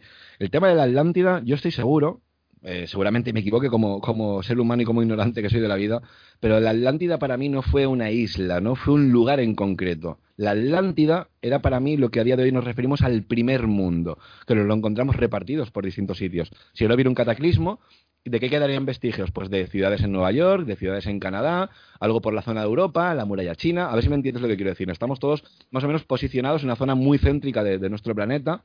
Pero claro, nos iríamos todos a la mierda los que utilizamos eh, tecnología, electricidad y demás. ¿Quiénes sobrevivirían? Otra vez, los mismos de siempre. Los indígenas que viven en una tribu amazónica, el que vive en la isla del Pacífico caníbal y los cuatro o cinco que están perdidos en África, que son los que siempre sobreviven, ¿no? Ahora, de nosotros, quedarían, pues aparte de esas montañas de plástico y de basura, pero con el paso del tiempo, pues bueno, los edificios se acabarían derrumbando, el cemento caería en 300 años, prácticamente 300, 500 años, de nosotros no quedaría prácticamente nada, nada más que residuos, plástico, punto y ya está. Entonces, claro, nosotros no hemos construido megalíticamente hablando ningún edificio ni ningún monumento, nada más que a lo mejor posiblemente pues las catedrales de la Edad Media que, pudieran quedar en, en, pie, porque eso sí que son de roca y de granito puro, ¿no? De nosotros no quedaría nada. Y si a esto le ponemos a que pueden haber ciertos cambios climatológicos, pues bueno, como esas glaciaciones, mini glaciaciones, edad de hielo y demás, como los tuvimos aquí en la, en la Edad Media, que prácticamente media Europa estaba congelada y demás, ¿no? Si, si luego nos ponemos con terremotos, el cambio de la orografía, todo va a quedar siempre enterrado. De hecho, por ejemplo, el nivel del mar sube y baja. En, el Mediterráneo no que, media Europa, por ejemplo, quede debajo del mar. ¿Dónde van a quedar esas catedrales? A lo mejor van a encontrar tres o cuatro catedrales, o una. Exactamente. O, los vestigios de una. Claro, exactamente, John. De hecho, por ejemplo, en, el mar Mediterráneo hay como 600 civilizaciones sumergidas. ¿Por qué? Porque el nivel del mar subió en, los últimos 10.000 años hasta 600, 700 metros. De hecho, por ejemplo, en las costas de, entre Cuba, Triángulo de Bermudas y demás está Bimini, y ahí dicen que hay unas pirámides sumergidas a 600, 700 metros de profundidad. Coño, ¿cuánto ha tenido que subir el nivel del mar? Pues simplemente con los procesos geológicos que, tiene la Tierra de forma natural, se producen glaciaciones, que de repente pues descenderá el nivel del mar y luego ese derretimiento de los polos o del derretimiento de todo lo que es esa glaciación que aumentará el nivel del mar. Todo lo que esté en la costa automáticamente queda sumergido. Entonces, no tenemos que pensar que encima de una montaña nos vamos a encontrar los vestigios de una humanidad que tiene a lo mejor 200.000 años. ¿Por qué no? No tiene ningún sentido. Ahora, sin embargo, si buscamos debajo del mar o a lo mejor en una excavación, si nosotros nos estamos encontrando a día de hoy aquí en la península ibérica, sobre todo en la costa este, simplemente con que excaves un garaje te vas a encontrar vestigios romanos, imagínate eso con 3, 4 metros que cabes en profundidad, no te quiero decir a lo mejor 200 metros de profundidad. ¿Qué te podrías encontrar por ahí? A saber, la Tierra va cambiando. De hecho, nos lo encontramos en Pumapunku, Pumapunku, eh, Sacsayhuamán, Tiahuanaco. Sacsayhuamán no, pero Tiahuanaco y Pumapunku, por ejemplo, la ciencia oficial lo data a 12.000 años, pero incluso hasta 16.000 años de antigüedad. No tiene ningún sentido. Y nos encontramos unas rocas que para que se rompan tienen que haber sido golpeadas con la propia roca. ¿Eso qué implica? Si estamos hablando de que en esa zona de, de, de, de, Tiahuanaco, de la zona de, de Pumapunku, el lago Titicaca, si todo es, si se dice que de Tiahuanaco era un puerto, coño, quiere decir que todo eso estaba sumergido antes. Fíjate de qué altura no estamos hablando que todo aquello estaba sumergido. Eh, ahora no, ahora no hay nada sumergido. ¿Por qué? Porque todo va cambiando. Es lo mismo que, en Egipto. En Egipto, hace cuatro o cinco mil años, era un vergel de vida, era todo verde, habría agua. Y ahora, sin embargo, nos encontramos, pues bueno, todo lo más seco y lo más árido que te puedas imaginar. Al igual que el desierto del Sáhara, pues hace 10, 11 mil años era un océano, ¿no? O era un mar. Aquí lo que tenemos que comprender es que todo va cambiando y que no tenemos que, pensar que va a haber un vestigio de una civilización anterior en el primer sitio que nos parezca. Hay que tener en cuenta el tema del cambio geológico, los procesos geológicos de la Tierra. Eso es lo principal. Pero bueno, pues simplemente no podemos avanzar mucho más. Esas son siempre preguntas que tenemos en la cabeza y no hay respuesta. Entonces, pero bueno, ¿no? No podemos dar mucha más solución de la que hay. claro, lo único, que, lo, único que podemos hacer es dejar correr nuestra imaginación, pero yo invitaría a todo el mundo que nos escuche que, esa imaginación siempre vaya al tema datos, eh, al tema contrastable, al tema lógico. ¿Qué sentido tiene que venga un extraterrestre a construirme en piedra una pirámide? Coño, que... ¿Y eh, por qué, no? ¿Y por qué no? Imagínate en, el momento en el que el ser humano pueda salir de, la Tierra, en plan ya de salir, de poder crear. Eh, tú, imagínate, por ejemplo, en la Luna. En la Luna, las condiciones de construcción que se van a tener que hacer ahí, porque el, ser humano las va a hacer, o en Marte, la, construcción va a ser muy diferente a la Tierra. Porque la, supuesto, geología del planeta va a hacer pero, John, perdóname, es que lo más interesante de todo y, la guinda del pastel con el tema de la construcción en la Luna es que primero va a ser lo más futurista posible, lo más tecnológico posible y, posiblemente con el paso de mil años de ahí no va a quedar absolutamente nada. Sin embargo, si tú quisieras dejar vestigio en la Luna de tu paso, lo lógico sería utilizar el propio material del propio ecosistema, es decir, la propia roca que envuelve la Luna. Entonces, ¿qué sentido tiene? Vuelvo a repetir, vale, sí que tendrá a lo mejor algún sentido, yo no se lo encuentro, que un extraterrestre venga a construirme una pirámide, ¿vale? Cuando no tenemos luego esos vestigios de, coño, eh, vemos gente picando piedra, tío, coño, lo lógico sería poner extraterrestres con platillos volantes, cómo fundían la piedra y demás, ¿no? Igual que, por ejemplo, pasa en Sacsayhuamán. Sacsayhuamán, esa roca que se, ha, que se ha partido por la mitad y dentro se han encontrado pelos de los obreros. Y dices, coño, es porque era un mortero, era piedra artificial. De hecho, hay una leyenda que es la leyenda del pájaro Piwi Piwi, que dicen que era un pajarito que al mezclar dos hierbas, esos dos compuestos químicos, además tú que eres alquimista, sabrás por dónde van los tiros, al juntar dos componentes químicos produces que la piedra se derrita. Estamos juntando dos, dos, dos sustancias distintas y producimos que una tercera cambie de forma. Eh, esto es alquimia pura y dura. Pues hay una leyenda que hablaba de que eh, el pájaro en, Mesoamérica, del pájaro, este pajarito, que al mezclar dos hierbas producía un ácido con el que se podría ablandar la, roca. A lo mejor es una leyenda, pero si os fijáis en Sacsayhuamán y en Puma, en, perdón, en Sacsayhuamán y en Cuzco, en Perú, esas piedras con 12 ángulos. No tiene ningún sentido. Ojo, que las cosas como son. Cuanto más ángulos tengas, mejor, mejor agarre tienen y más van a perdurar el tiempo en caso de terremotos y de seísmos, ¿no? Pero no estamos hablando de zonas sísmicas. No es como Costa Rica y demás que, tienen terremotos cada 15, 20 días. No, no tiene ningún sentido. Y luego, sobre todo, porque estamos viendo la, roca que parece que sea de una especie de argamasa. ¿Cómo podrían tener la capacidad y el conocimiento de esa gente eh, poder hacer roca artificial? Bueno, los romanos hacían calzadas, hacían carreteras y tenían cemento también. Lo que pasa es que esto nos suena todo muy... Uf, ¿cómo van a poder hacer esto la, gente tan primitiva, tan antigua?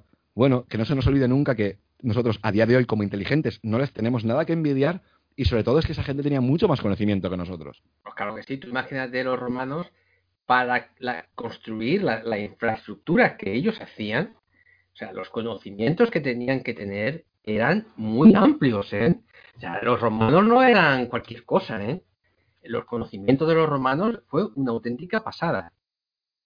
Y ojo, perdona, y hablamos de los romanos, vámonos, a, la, cultura egipcia, el conocimiento que tenían de todo, hasta de la medicina, el, conocimiento médico que tenía la cultura egipcia, es que, vamos, no, no, es que digas que no tiene nada que envidiar a la nuestra, ¿no? Pero hasta hace 200 años tenía, nosotros teníamos mucho que envidiarles a esta gente. Pues y ya no solamente eso, es el conocimiento que a lo mejor tienen unas culturas con la medicina. Por ejemplo, la, medicina tradicional china, siempre a base de plantas y demás, que luego las farmacéuticas atacan a, los remedios naturales y todas estas mierdas, pero son los primeros que van al Amazonas a ponerse en contacto con el chamán de una tribu indígena para buscar la corteza de un árbol para poder crear un medicamento, ¿no? Sintético, por cierto. te, voy a contar, una experiencia de esto. Yo tengo un compañero de trabajo que, que bueno, que es una persona que mira mucho sobre temas todo natural, ¿no? Y un día acabamos de trabajar y me dice, oye, este puede. Y veníamos, íbamos a trabajar y veníamos juntos y me dice, mira que me ha llamado ese tipo que le tenía, tenía unas hierbas. Bueno, pues que él tenía que recoger. Y quedamos ahí en un Starbucks a tomar un café y paramos y bueno, nos vemos con esta persona. Y esta persona, fíjate, ¿eh? es un iraní eh, y te evalúa con un péndulo. ¿eh? Y estaba yo sentado así, charlando con él y me dice, oye, ¿tú tienes problemas energéticos? Digo, ¿a qué te refieres? Me dice, ¿te encuentras cansado y tal? Digo, sí, la verdad es que sí. Digo, pero bueno, es que hoy nos metimos una paliza a trabajar y tal. Y me dice, déjame echar un vistazo a tus chakras. ¿eh? Todo esto a ti te puede parecer eh, una tontería. Vale. El tipo me puso la péndulo, el péndulo, ¿no? Pum, pum, pum, me fue mirando los chakras y me dice, lo tienes todo perfecto. Me dice, pero tienes, yo te noto un problema de colesterol. Y digo, colesterol? Me dice, sí, sí. Bueno, yo te tengo que decir que yo me, yo me comía todas las mañanas una de tres o cuatro huevos. y bueno, y total que yo, ah, yo, yo pasé del tema, ¿no? El tipo me dijo, te voy a preparar unas hierbas, no sé qué. Yo le dije que sí, pero al final no me llamó para recoger las hierbas ni nada. Y bueno, total que mi mujer se hizo unas pruebas eh, médicas y resulta que el médico de ella le dice, mira, que tienes el colesterol alto. Comemos lo mismo. y digo, hostias, pues voy a dejar de comer tanto huevo. Y he dejé de comer tanto huevo. De vez en cuando me hago desayuno una, una tortillita y tal, así a la francesa, ¿no? Con verduras y tal, pero he dejado y oye, me encuentro mucho mejor. O sea, muy probablemente el tipo con el péndulo me detectó que tenía el colesterol alto. Parecerá tontería, ¿eh? pero el tipo lo, yo creo que acertó. A ver, John, no, no son tonterías porque estamos hablando de energía. Eh, una persona con un péndulo o un zahorí con unas ramas, no recuerdo ahora mismo de si era de cerezo o era de olivo, no, me acuerdo ahora mismo con, con qué brazo, sino simplemente con unas varillas de zahorí, poder detectar un pozo de agua. Fíjate hasta el punto, cómo lo quiero extrapolar esto también. Eh, ¿Os acordáis de, de, Uri Geller, ese tipo que doblaba las cucharas y demás, que lo ponía en televisión como que doblaba cucharas, luego hubo mucho mito, luego que hubo mucho intentar desmentir el tema? Bueno, Uri Geller tiene una una empresa de, no, voy a decir que tiene una empresa, mentira. Trabaja para las empresas de prospecciones petrolíferas y este tipo se dedica a decirle a una empresa multimillonaria dónde hay petróleo y dónde no, ¿vale? Entonces, con un péndulo se pueden saber muchas cosas. Ahora, la cuestión es, eh, eh, ¿realmente existe gente que puede llegar a ver mucho más allá de lo que nosotros vemos? Yo estoy convencido que sí. Estoy que es que ya no es que tú, que tú con un péndulo puedas percibir eh, alteraciones magnéticas y te diga que hay agua debajo, o puede haber petróleo, o que esta energía está eh, positiva muy alta o negativa muy, muy baja o lo que sea, sino ya a temas de salud. O sea, con un péndulo me dice que tenía el colesterol alto. yo lo veo, yo lo veo así un poco raro, pero después cuando el médico le dijo eso a mi mujer, digo, oye, que ese tipo me dijo esto. Y me dijo, ya, sí, pues vamos a cortar con estas cosas. Comemos demasiados huevos. y oye, y la verdad que me encuentro mucho mejor desde que he dejado de comer tanto huevo. Pero bueno, por supuesto, ¿no? escúchame, pero a ver, pero es que a lo mejor ese señor te coge y te dice, pues mira, deberías de añadirle un poco de picante a las comidas para que hagas mejor la digestión, o, o, deberías de utilizar algún tipo de infusión para que el estómago no te moleste, o si tienes colesterol, pues bueno, eh, intentar no, alimentarte de tanto precocinado y de tanto eh, preparado y demás, y comer un poco más, una dieta, pues bueno, más, más alcalina y mucho más eh, sana y natural, ¿no? Sí que es cierto que es el péndulo te puede servir para muchísimas cosas, como estamos hablando de, bueno, para este tipo de energía, son energías al fin y al cabo. Y, hay gente que, pues bueno, yo, nosotros tenemos el cerebro que es una especie de antenita, unos tienen la ganancia de antena mucho más abierta y pueden percibir mucho más que los que tenemos la, la antena tan cerradita, pero no podemos, no podemos negar que, que hay gente que tiene unas capacidades que son increíbles. Eh, que la ciencia, lógicamente, no se, no se va a posicionar con eso, porque el momento en que tú tengas a un tipo que te diga, no, mira, es que con, esta planta y con esta planta te vas a quitar un flemón de mil pares de cojones, o tienes un piedras en el riñón, pues con esta otra planta te vas a poder aliviar esa piedra. A la, farmacéutica de turno no le interesa, por supuestísimo. y de ahí vamos, vamos a encontrar la ridiculización a todo tipo de productos homeopáticos, naturales y demás, como hemos estado encontrando últimamente por parte del gobierno de España, como está la quiropraxia o cosas tan, tan, tan, tan tradicionales como la acupuntura, los tachan de pseudociencia. Bueno, eh, me parece que ya que estamos condenando cosas que sin conocimiento, porque las empresas multinacionales que son las farmacéuticas están presionando mucho a los gobiernos, que al fin y al cabo son las que mandan. Eh, déjame, perdóname, porque yo sé que vamos a terminar enseguida. Permíteme que le pegue una vuelta de tuerca a todo esto y volviendo otra vez al, perdón, al tema del fenómeno ovni ahora que llega el veranito, que, la gente le gusta salir a mirar el cielo y demás, que se juntan estos grupitos de personas para hacer alertas ovni y todo el rollo, un, un consejo, si realmente queréis mirar al cielo y quedaros con la boca abierta y los ojos como platos flipando en colores de lo que hay ahí fuera, o lo que vais a poder observar, hacedme caso. Intentad haceros con un filtro infrarrojo en vuestras cámaras, en vuestros objetivos, tanto de, prismáticos, de telescopios y demás, porque os puedo asegurar que si miráis el cielo con un filtro infrarrojo, lo que vais a ver es que, eh, mira, os lo aseguro, el que tenga la posibilidad que lo haga, porque me hago una apuesta contigo, fíjate, esto es el aniversario, ¿vale? Apuesto contigo ahora mismo, John, lo que quieras, me da absolutamente igual, fíjate lo que te estoy diciendo, me da absolutamente igual pasearme por el centro de Madrid con el triquini de Borat, a que la gente, eh, fíjate, fíjate lo que te estoy diciendo, ¿eh? me, me, da igual, la, eh, le, regalo mi libro, no escribo más, me corto el cuello, lo que queráis, ¿eh? fíjate si estoy tan seguro de lo que, de lo que voy a decir, os aseguro que quien sea capaz de mirar al cielo con unos prismáticos, telescopio, cualquier teleobjetivo que disponga de un filtro infrarrojos, os puedo asegurar que en dos horas, ¿eh? no hace falta más, ¿eh? no, estoy diciendo que estéis ahí continuamente noche tras noche. Lo único que pido son dos condiciones, que, son contaminación lumínica lo más nula posible, es decir, que estéis apartados de ciudades y de masificaciones de contaminación lumínica y que la noche lógicamente esté despejada. Si se cumplen esas dos condiciones, yo os aseguro que en menos de dos horas con un filtro infrarrojo vais a ver cosas que nada tienen que ver con un avión y que a simple vista no se pueden ver. Ojo, ¿son ovnis? No, son, los confundimos con ovnis, son seres vivos. Yo creo que puede haber de todo, ¿eh? O sea, yo meter, meter todo dentro de un mismo saco, para mí es un error. Sí, pero el problema, el problema está, John, que con un, con un filtro infrarrojo tú no verías la, la, nave espacial. La de, verías, por ejemplo, a simple vista o con un filtro de cámara térmica, por ejemplo, con lo que es el Night Shot. No, no, no, no, no. Yo te estoy diciendo lo que es el filtro infrarrojo. Con un filtro infrarrojo lo que vas a ver no, no desprende calor, eh, que es, además, fíjate, lo curioso de, por lo que digo que sea infrarrojo es que, por ejemplo, NASA en Ceres, hablamos de, hablamos de, Ceres, en Ceres hay unos brillos.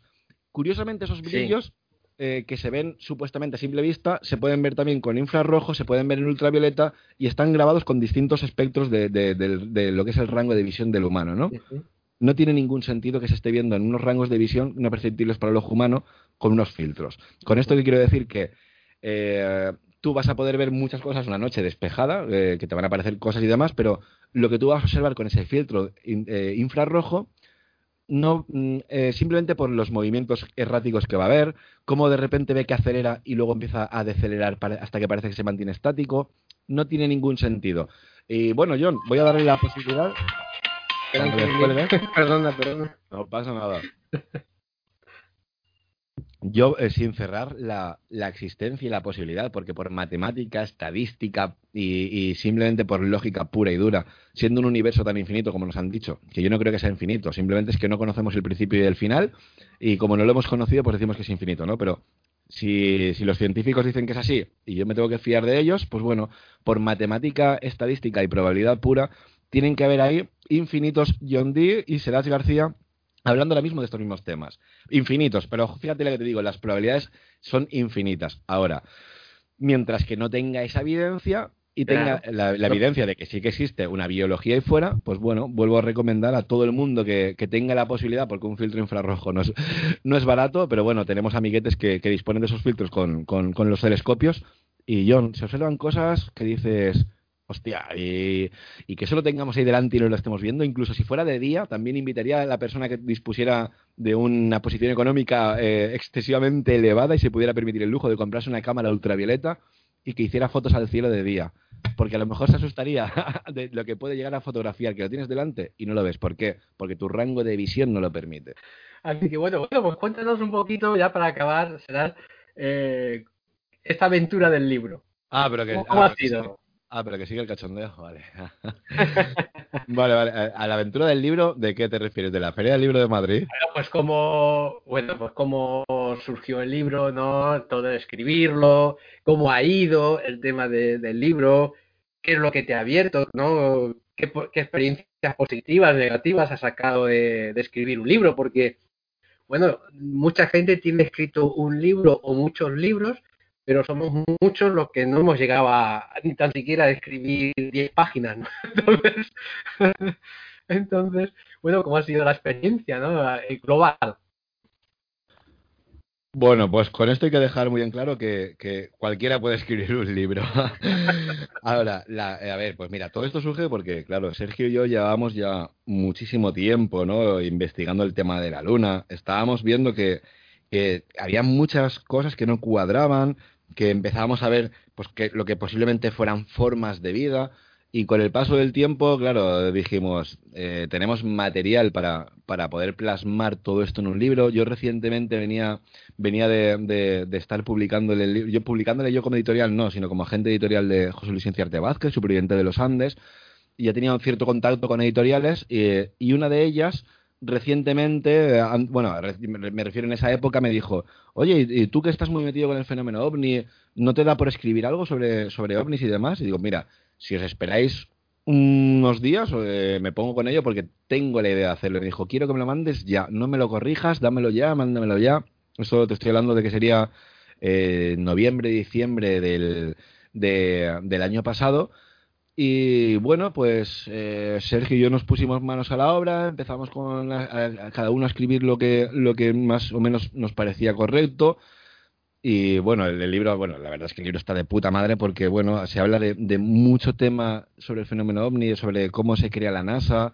Eh, contamos con tres testimonios, el testimonio civil, el testimonio de la aviación comercial, el testimonio de la aviación militar, que hablamos del primer ser humano que ha disparado un ovni, Oscar Santa María Huertas. el libro que yo creo las tres experiencias están muy bien, las tres, ¿eh? me gustaron las tres. Y aporta, y aporta bastante ¿eh? al libro. Son tres experiencias, John, que, que, de verdad eh, las tres merecen la pena prestarles atención, ya no solamente por la parte que se habla en el libro, sino de, del hecho de, tener en, de estar en contacto con, con, los testigos, que son buenos amigos nuestros, y el poder hablar con ellos incluso después de haber escrito el libro, o, por ejemplo, que nos pasa con el comandante José Campos, que tenemos ahí un chat en común en WhatsApp, Iván Torregrosa, el comandante José Campos y yo, donde muchas veces, no aparte de compartir experiencias y compartir la típica foto de chorra o la, típica tontería de, WhatsApp, pues sí que hablamos muchas veces no de la seguridad vial, el tema de si un ovni puede ser eh, eh, captado por un radar y demás. Entonces, aparte que ha sido muy enriquecedor, ¿no? El, claro, hablar con Oscar Santamaría Huertas, el primer ser humano que ha disparado un ovni, y después que esa gente, de leer, después de leerse su, el libro y sobre todo su parte, te manden un WhatsApp o te escriban o te llamen y te digan, mira, pues me he leído esa parte del libro donde salgo yo, oye, me ha, gustado, me ha parecido que está muy bien y demás. Eso era el mayor miedo posiblemente que yo tenía ante, ante la hora de publicar este libro, porque mucha gente me, ha comentado, ¿no? Que lo fácil hubiera sido escribir sobre platillos volantes. Ya, sí, claro, lo fácil es escribir sobre platillos volantes, escribir sobre casos, dar tu opinión y vender libros, que cualquiera lo puede hacer, pero es que yo no, yo no quería hacer eso. Yo lo que quería hacer era darle la ufología, el enfoque necesario para, para que podamos entender el fenómeno ovni. Y es que si tenemos la capacidad de poder demostrar que existen entidades biológicas extraterrestres, vamos a dejar de hablar de otro tipo de cosas, vamos a centrarnos en esto. Luego, claro, eh, del libro, eh, que ha tenido de jodido también? El tema de las correcciones, porque han sido tres meses, el libro se escribió en 15 días, no te exagero, el libro fueron dos semanas, porque teníamos tal cantidad de información que era ponerte a escribir, pam, pam, pam, pam, pam, pam, pam, y escribías a lo mejor 20 páginas de Word para un capítulo y decías, chico, que tienes que reducir en 4 o 5 páginas, no seas tan bruto. bueno, entonces, en un principio salieron casi 600 páginas de libro, fíjate, tú tienes el libro y son 192 o 194, si no recuerdo mal, eh, pero claro, nosotros, yo por lo menos en lo personal soy muy humilde, soy muy pobre, y a mí comprar un libro me cuesta un dinero que a lo mejor puedo comer, aunque parece una tontería, pero puedo comer más de una semana, ¿no? Entonces, claro, libros de 25 o 30 euros porque son muy gruesos, porque además, digo, no, vamos a intentar resumirlo todo, pero claro, pero esa información que estamos quitándole al libro, lo vamos a, poner en códigos QR, que les va a llevar a todo el lector a una página donde complementamos... Claro, complementamos la información. Yo, tú piensas que, claro, yo lo que quería hacer era un libro económico para todo el mundo, porque hoy en día un libro se ha convertido en un artículo de lujo, más que una colonia de, de 60 euros. Estamos encontrando libros de, de, hasta 30, 40, 50 euros. El otro día, por ejemplo, con José Sevilla en la Feria del Libro, estamos hablando de libros de hasta 15.000 euros, ¿no? Vale, a ver, no, no se trata de hacer un libro así, porque, porque este libro no vale 15.000 euros, ¿no? Pero intentamos resumirlo lo, lo, lo máximo posible sobre todo hacerlo muy legible para el neófito del, del tema ovni, la persona que nunca ha escuchado hablar del, fenómeno ovni, hasta el científico más osado o el astrofísico más entendido en la materia, ¿no? Por eso había que meter mucha terminología, obviamente, pero siempre narrado desde un punto de vista, pues digamos, no voy a decir barrio bajero, pero, pero sí en plan muy a mí me gusta, a mí me gusta ese tono porque yo no soy letrado y a mí me gusta que cuando alguien me está explicando algo, incluso cuando voy al médico que yo tonto no soy, pero sí que me gusta que me explique lo que me está pasando. Entonces, que no me venga y que me diga que la aurícula de no sé quién, no sé cuánto, ha dejado de tirar no sé cuánto, el átomo de no sé qué, porque ahí no me entero. Me diga, mira, tío, lo que tienes que hacer es que te voy a operar, voy a abrir, voy a cortar, voy a hacer esto, lo otro, yo quiero enterarme. Entonces, en el libro, yo sí, que se habla muy ameno, es, eh, es un libro muy ameno, ¿eh? que se lee con mucha facilidad. Yo me lo zampé en siete horas, viajando de Madrid a Vancouver, me lo leí entero y está muy bien. Está muy bien, te lo, te lo digo de verdad porque es, es un, una visión desde otro punto de vista. Es otro punto de vista y sobre todo porque porque está hecho con datos, es un ensayo. La gente que no olvide que OVNIS, por fin una respuesta, no es una novela, no es un compendio de casos de fenomenología ovni, ni muchísimo menos. Es, una, es un estudio científico donde, donde ampliamos muchísimo. Se habla de apariciones marianas, de avistamientos ovni eh, por parte de tres testimonios. También comentamos y dejamos caer algún típico testimonio normal. Hablamos también de cómo se forma la NASA. Claro, había que, había que hacer un compendio de muchísimas cositas para que el lector se sienta identificado con todo lo que es la casuística y el fenómeno ovni, pero sin caer en el típico platillo volante, que no niego su existencia ni hemos negado nunca de ello, de lo cual no tenemos evidencia simplemente. Ahora, eh, intentando reducirlo todo, como comentábamos, ¿no? Mediante códigos QR que lleva el lector a una serie de, una página web, ¿no? Con una serie de información extra y demás. Eh, eh, luego, claro, este, este libro, pues bueno, la aceptación que ha tenido, porque ha, sido bastante aceptado, ¿no? Lo hemos visto mm. en distintos programas de misterio bastante relevantes. Eh, hemos visto que, ha, sido bastante vendido. Hemos estado número uno en, en, uy, en Estados Unidos, ojalá, perdón. En Reino Unido durante dos semanas consecutivas, ¿no? muy bien. Sí, claro, es un libro que tiene muy buena, ha tenido muy buena repercusión. Lo que pasa es que yo vuelvo otra vez a, lo mismo, ¿no? Lo fácil hubiera sido escribir un libro sobre platillos volantes y demás, porque tenemos 50.000 casos que contar, y esto ha sido algo muy atrevido. Esto ha sido algo de, que sabíamos en el berenjenal que nos metíamos, porque estamos un poco en contra ¿no? del, platillo volante hasta cierto punto, que, nadie se me echa al cuello. Estamos en contra sin negar la existencia ni, ni, nada, ¿no? Pero claro, sabíamos que era muy arriesgado. Eh, hubo una editorial que apostó por nosotros. A día de hoy pues bueno, el, libro ha tenido muy buena repercusión, ha estado agotado en un montón de librerías y demás. De hecho, el otro día estuvimos en la Feria del Libro de, Madrid firmando ejemplares y muy contento por el, por el lado de, bueno, eh, para ser la primera vez que uno se mete en el berenjenal de ponerse a escribir. no es lo mismo hacer radio, que estás aquí desde tu casa, que a lo mejor estás comiendo una hamburguesa en calzoncillos, tomando una cerveza y nadie lo sabe. Y no es lo mismo que tener que estar ahí delante de la gente que se acerca, que no conoces, gente sobre todo que no conoces de nada, que se acercaban a preguntar por el libro. Sobre todo me hizo mucha gracia porque eh, haciendo balance, el 90% de la gente que se acercó, eh, la media de edad sería de unos 60-70 años sí había gente que se acercaba, gente joven, de a lo mejor de 15, 18. Luego hubo un chiquillo a lo mejor con 12 años, cuando yo le estaba explicando a un compañero que estábamos dentro de la caseta de que iba el libro, el chiquillo le pegaba tirones a la camiseta del padre como diciéndole, cállate, cállate, que estoy escuchando lo que dice el tipo este de los tatuajes, ¿no? Me pareció muy curioso. Pero sobre todo la gente mayor, tío, John. Mira, me hizo mucha gracia porque se acercaron dos señoras que entre las dos llegarían a los 140 años, posiblemente, y se acercaron mirando el libro eh, y muy interesadas y, les pregunté, ¿a, ustedes les interesa el fenómeno de, los ovni? Y me, dijo, me dijeron ellas, las dos a la vez, sí, sí, sí, nos interesa mucho. Y una de ellas se puso a hablar conmigo diciéndome, pero es que a mí me interesaba más antes, en esa época de Jiménez del Oso, cuando tú mirabas al cielo y veías algo, porque a día de hoy no sé qué pasa, que ya no se ven ovnis. Y digo, ah, amigo, qué bueno. Y luego se me acercó otra señora y me, y me intentó contar una experiencia, pero Claro, era una. Eh, si a lo mejor hubiéramos conversado durante media hora y, nos hubiéramos ganado la confianza mutua, posiblemente hubiera acabado contándome lo que vivió. Pero me estuvo diciendo en Galicia, además, me hizo mucha gracia porque me acordé de ti precisamente. Me, me, contó que en Galicia, pues bueno, vi algo que descendía del cielo, que parecía tener una especie de pseudópodos, de artrópodos y demás, y que era lo más parecido a un pulpo o una medusa que, que a un ovni, ¿no?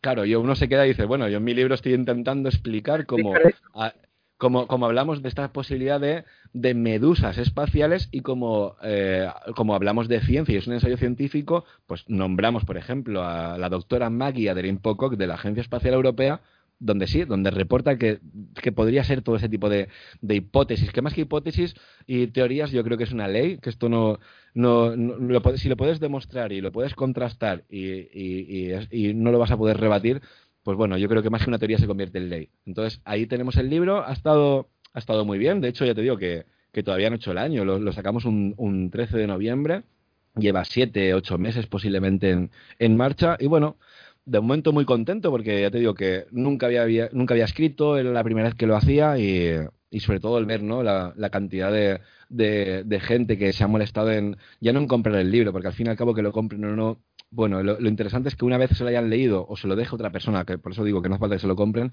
te recurran a ti y digan, joder, qué interesante es esto, tío. O mira, esto que estáis hablando, yo nunca lo había pensado. Incluso, mira, fíjate lo que te voy a decir. Eh, se puso en contacto conmigo después de haberse leído el libro, porque nos escuchó en Días Extraños de, Santiago Camacho. Pues un chico, se pone un chico se pone en contacto conmigo y me dice, mira, Serach, eh, después, de después de escucharte en el programa de Santi Camacho, me compré tu libro y después de leerlo empiezo a darle sentido al tipo de avistamiento ovni que yo tuve. Mm, nos pusimos en contacto por correo y después de un par de Skype, bueno, nos echamos un, una, un par de tardecitas hablando Y este chico me comentaba como, como le daba más sentido si hablábamos de biología que de, que de, una nave espacial que servía de medio de transporte, por ejemplo. Pues eso, eso para mí posiblemente haya sido lo que más me ha enriquecido de todo esto, que ha sido el ver la cantidad de gente que sin conocerme de nada se ha molestado en decirte, pues mira, Serach, desde que he leído tu libro mmm, me cuadran las cosas, o empiezo a entender un poquito más, o mira, yo nunca había comentado mi, mi avistamiento, pero después de leer tu libro mmm,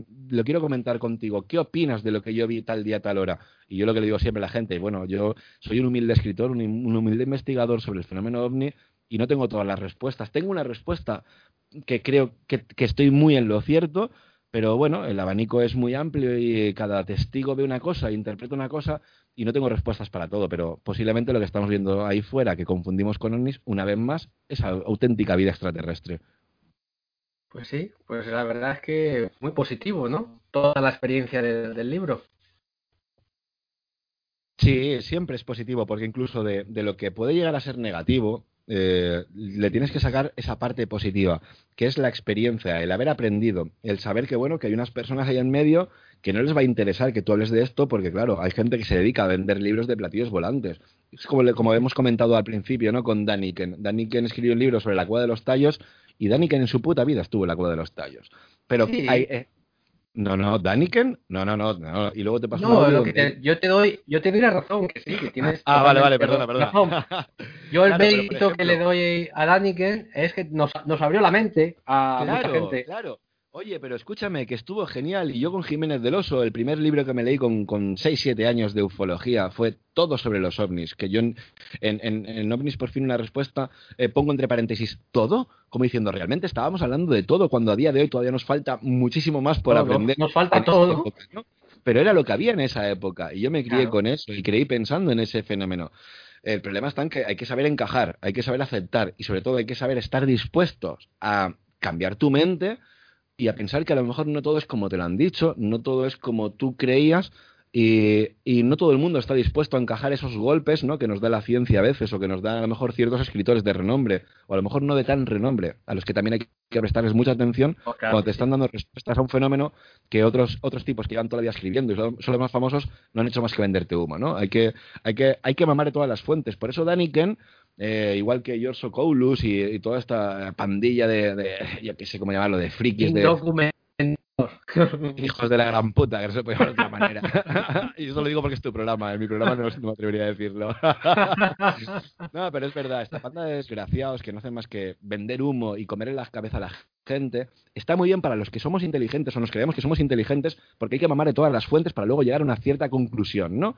Tú tienes que saber lo que es que una mano te queme y que lo que es que la otra mano la tengas congelada para saber diferenciar entre el frío y el calor. Claro. No puedes hablar de que no conoces. El hablar de sexo, que un cura hable de sexo cuando en su vida pega un polvo no es una tontería, no, no tiene ningún sentido. Igual que o hable de la familia, de... o hable de la familia cuando claro, no tiene hijos, ¿no?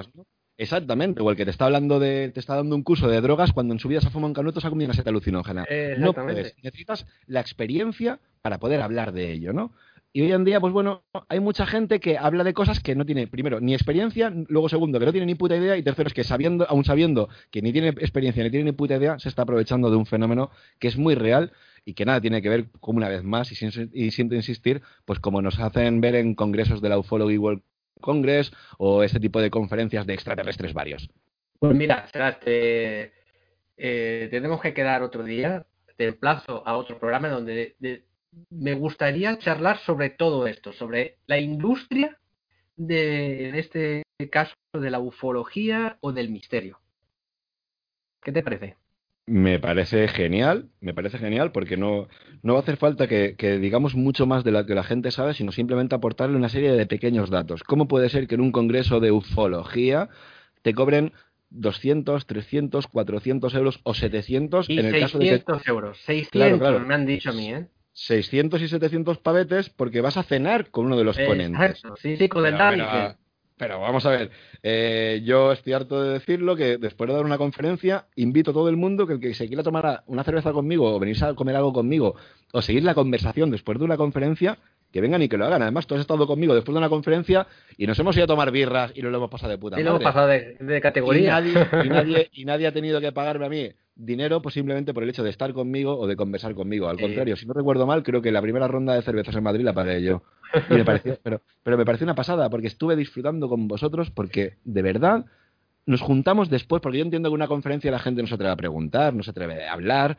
Luego lo gracioso es que luego te viene la gente, ¿no? A escondidas de, ay, mira, te puedo preguntar una cosa, es que yo he visto no sé qué, o es que a mí me ha pasado no sé cuántos. Eso me pasó en Madrid, después de la conferencia donde tú estuviste, además, con, incluso con Iván Torregrosa.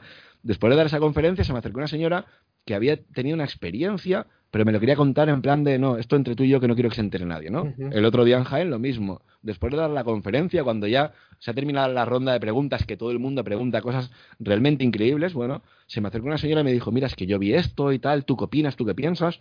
Hay mucha gente que tiene miedo.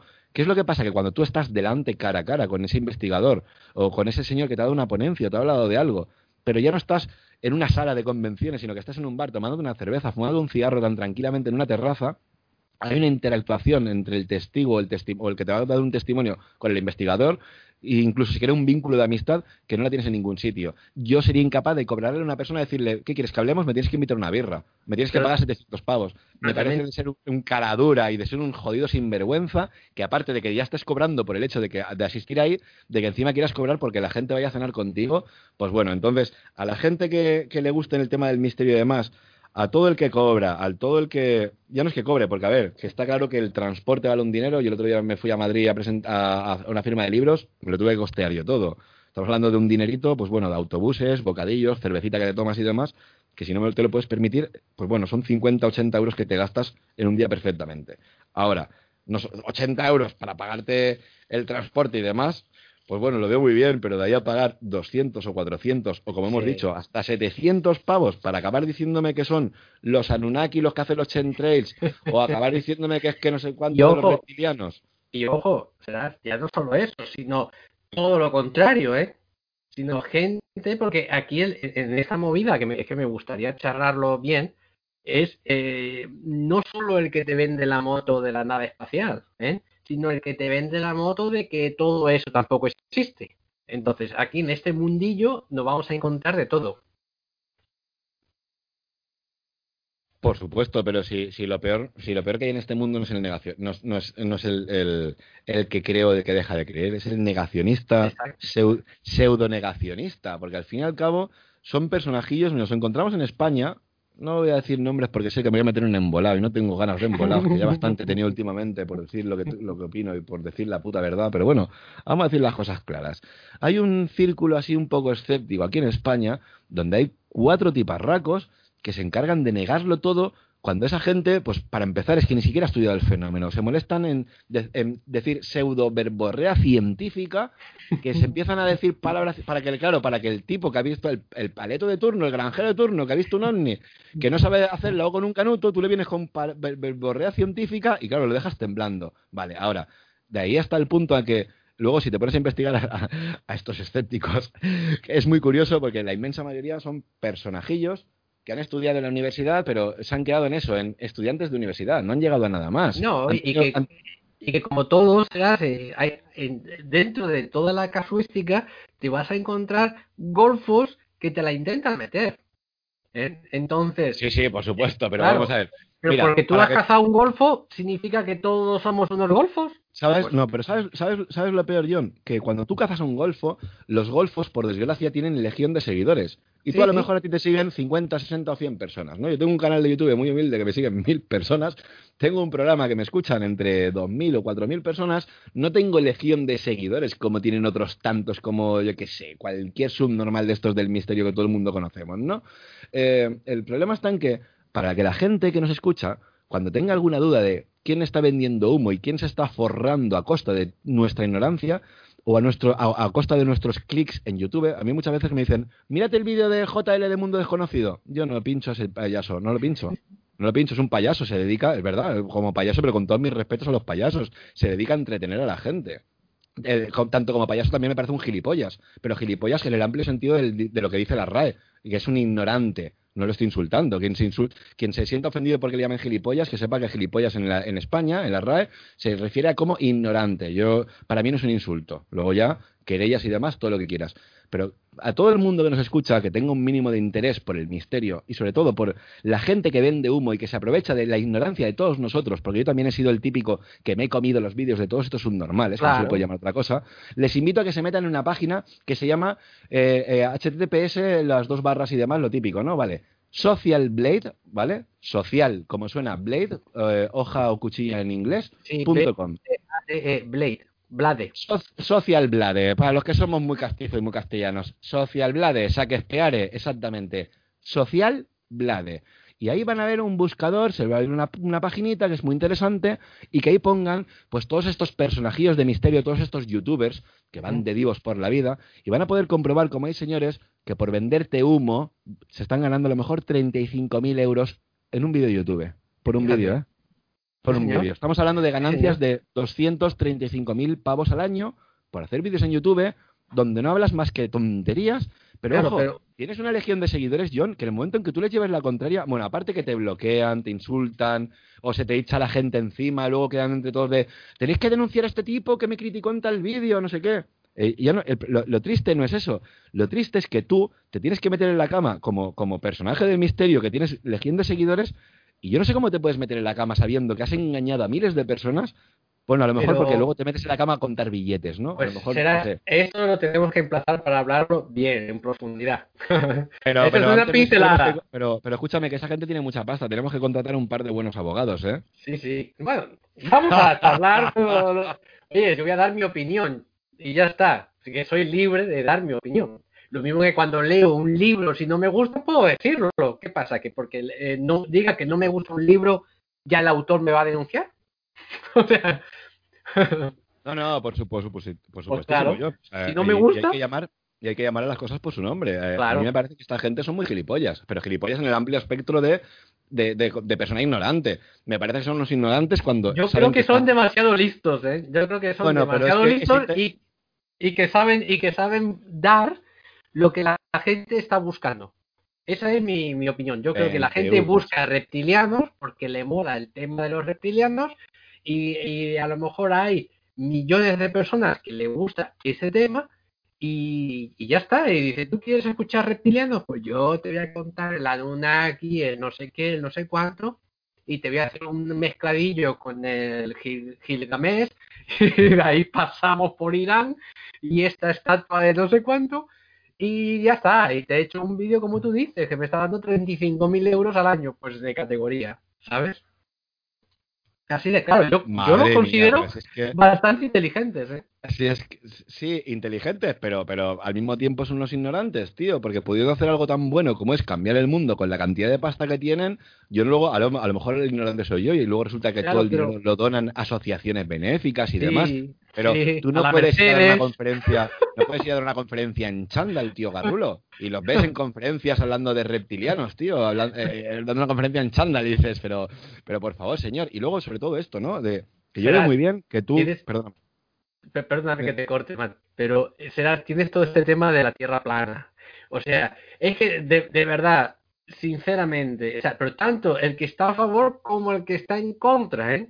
O sea, es que te Pero venden la... John Dee, pero escúchame, señor alquimista, a usted, y lo voy a hablar de usted y todo, fíjate hasta qué punto me estás tocando los Hombre, huevos. por favor, ¿A por usted favor. le parece, a usted le parece tema de, de, de hasta el punto de llegar a partirte la cara con el de enfrente de si realmente la Tierra es plana, redonda, tiene forma de polla, de si el hombre llegó a la Luna o no en el año 69? ¿Realmente es un tema interesante y preocupante? Pues es ¿Nos que para más- mí, a día de hoy, me la trae al pairo que una persona Pero tenga- escúchame, es que a mí me da más miedo el tipo el que viene con corbata, que todos los meses me quiere cobrar 12 euros de por la puta tarjeta de crédito, o el subnormal que me quiere cobrar 40 euros por la luz, o el hijo de puta que me quiere cobrar impuestos por no sé. A mí me da más miedo eso. Si es que a mí Sí. me da igual la tierra, si la forma que tenga, porque al fin y al cabo es que, para empezar, que es un absurdo, es un absurdo pensar que la tierra es en que Sí. haya uno que ha hecho su libro y, se, y hace sus vídeos y se está llevando el pastizal, que los otros miles van como corderos y como borregos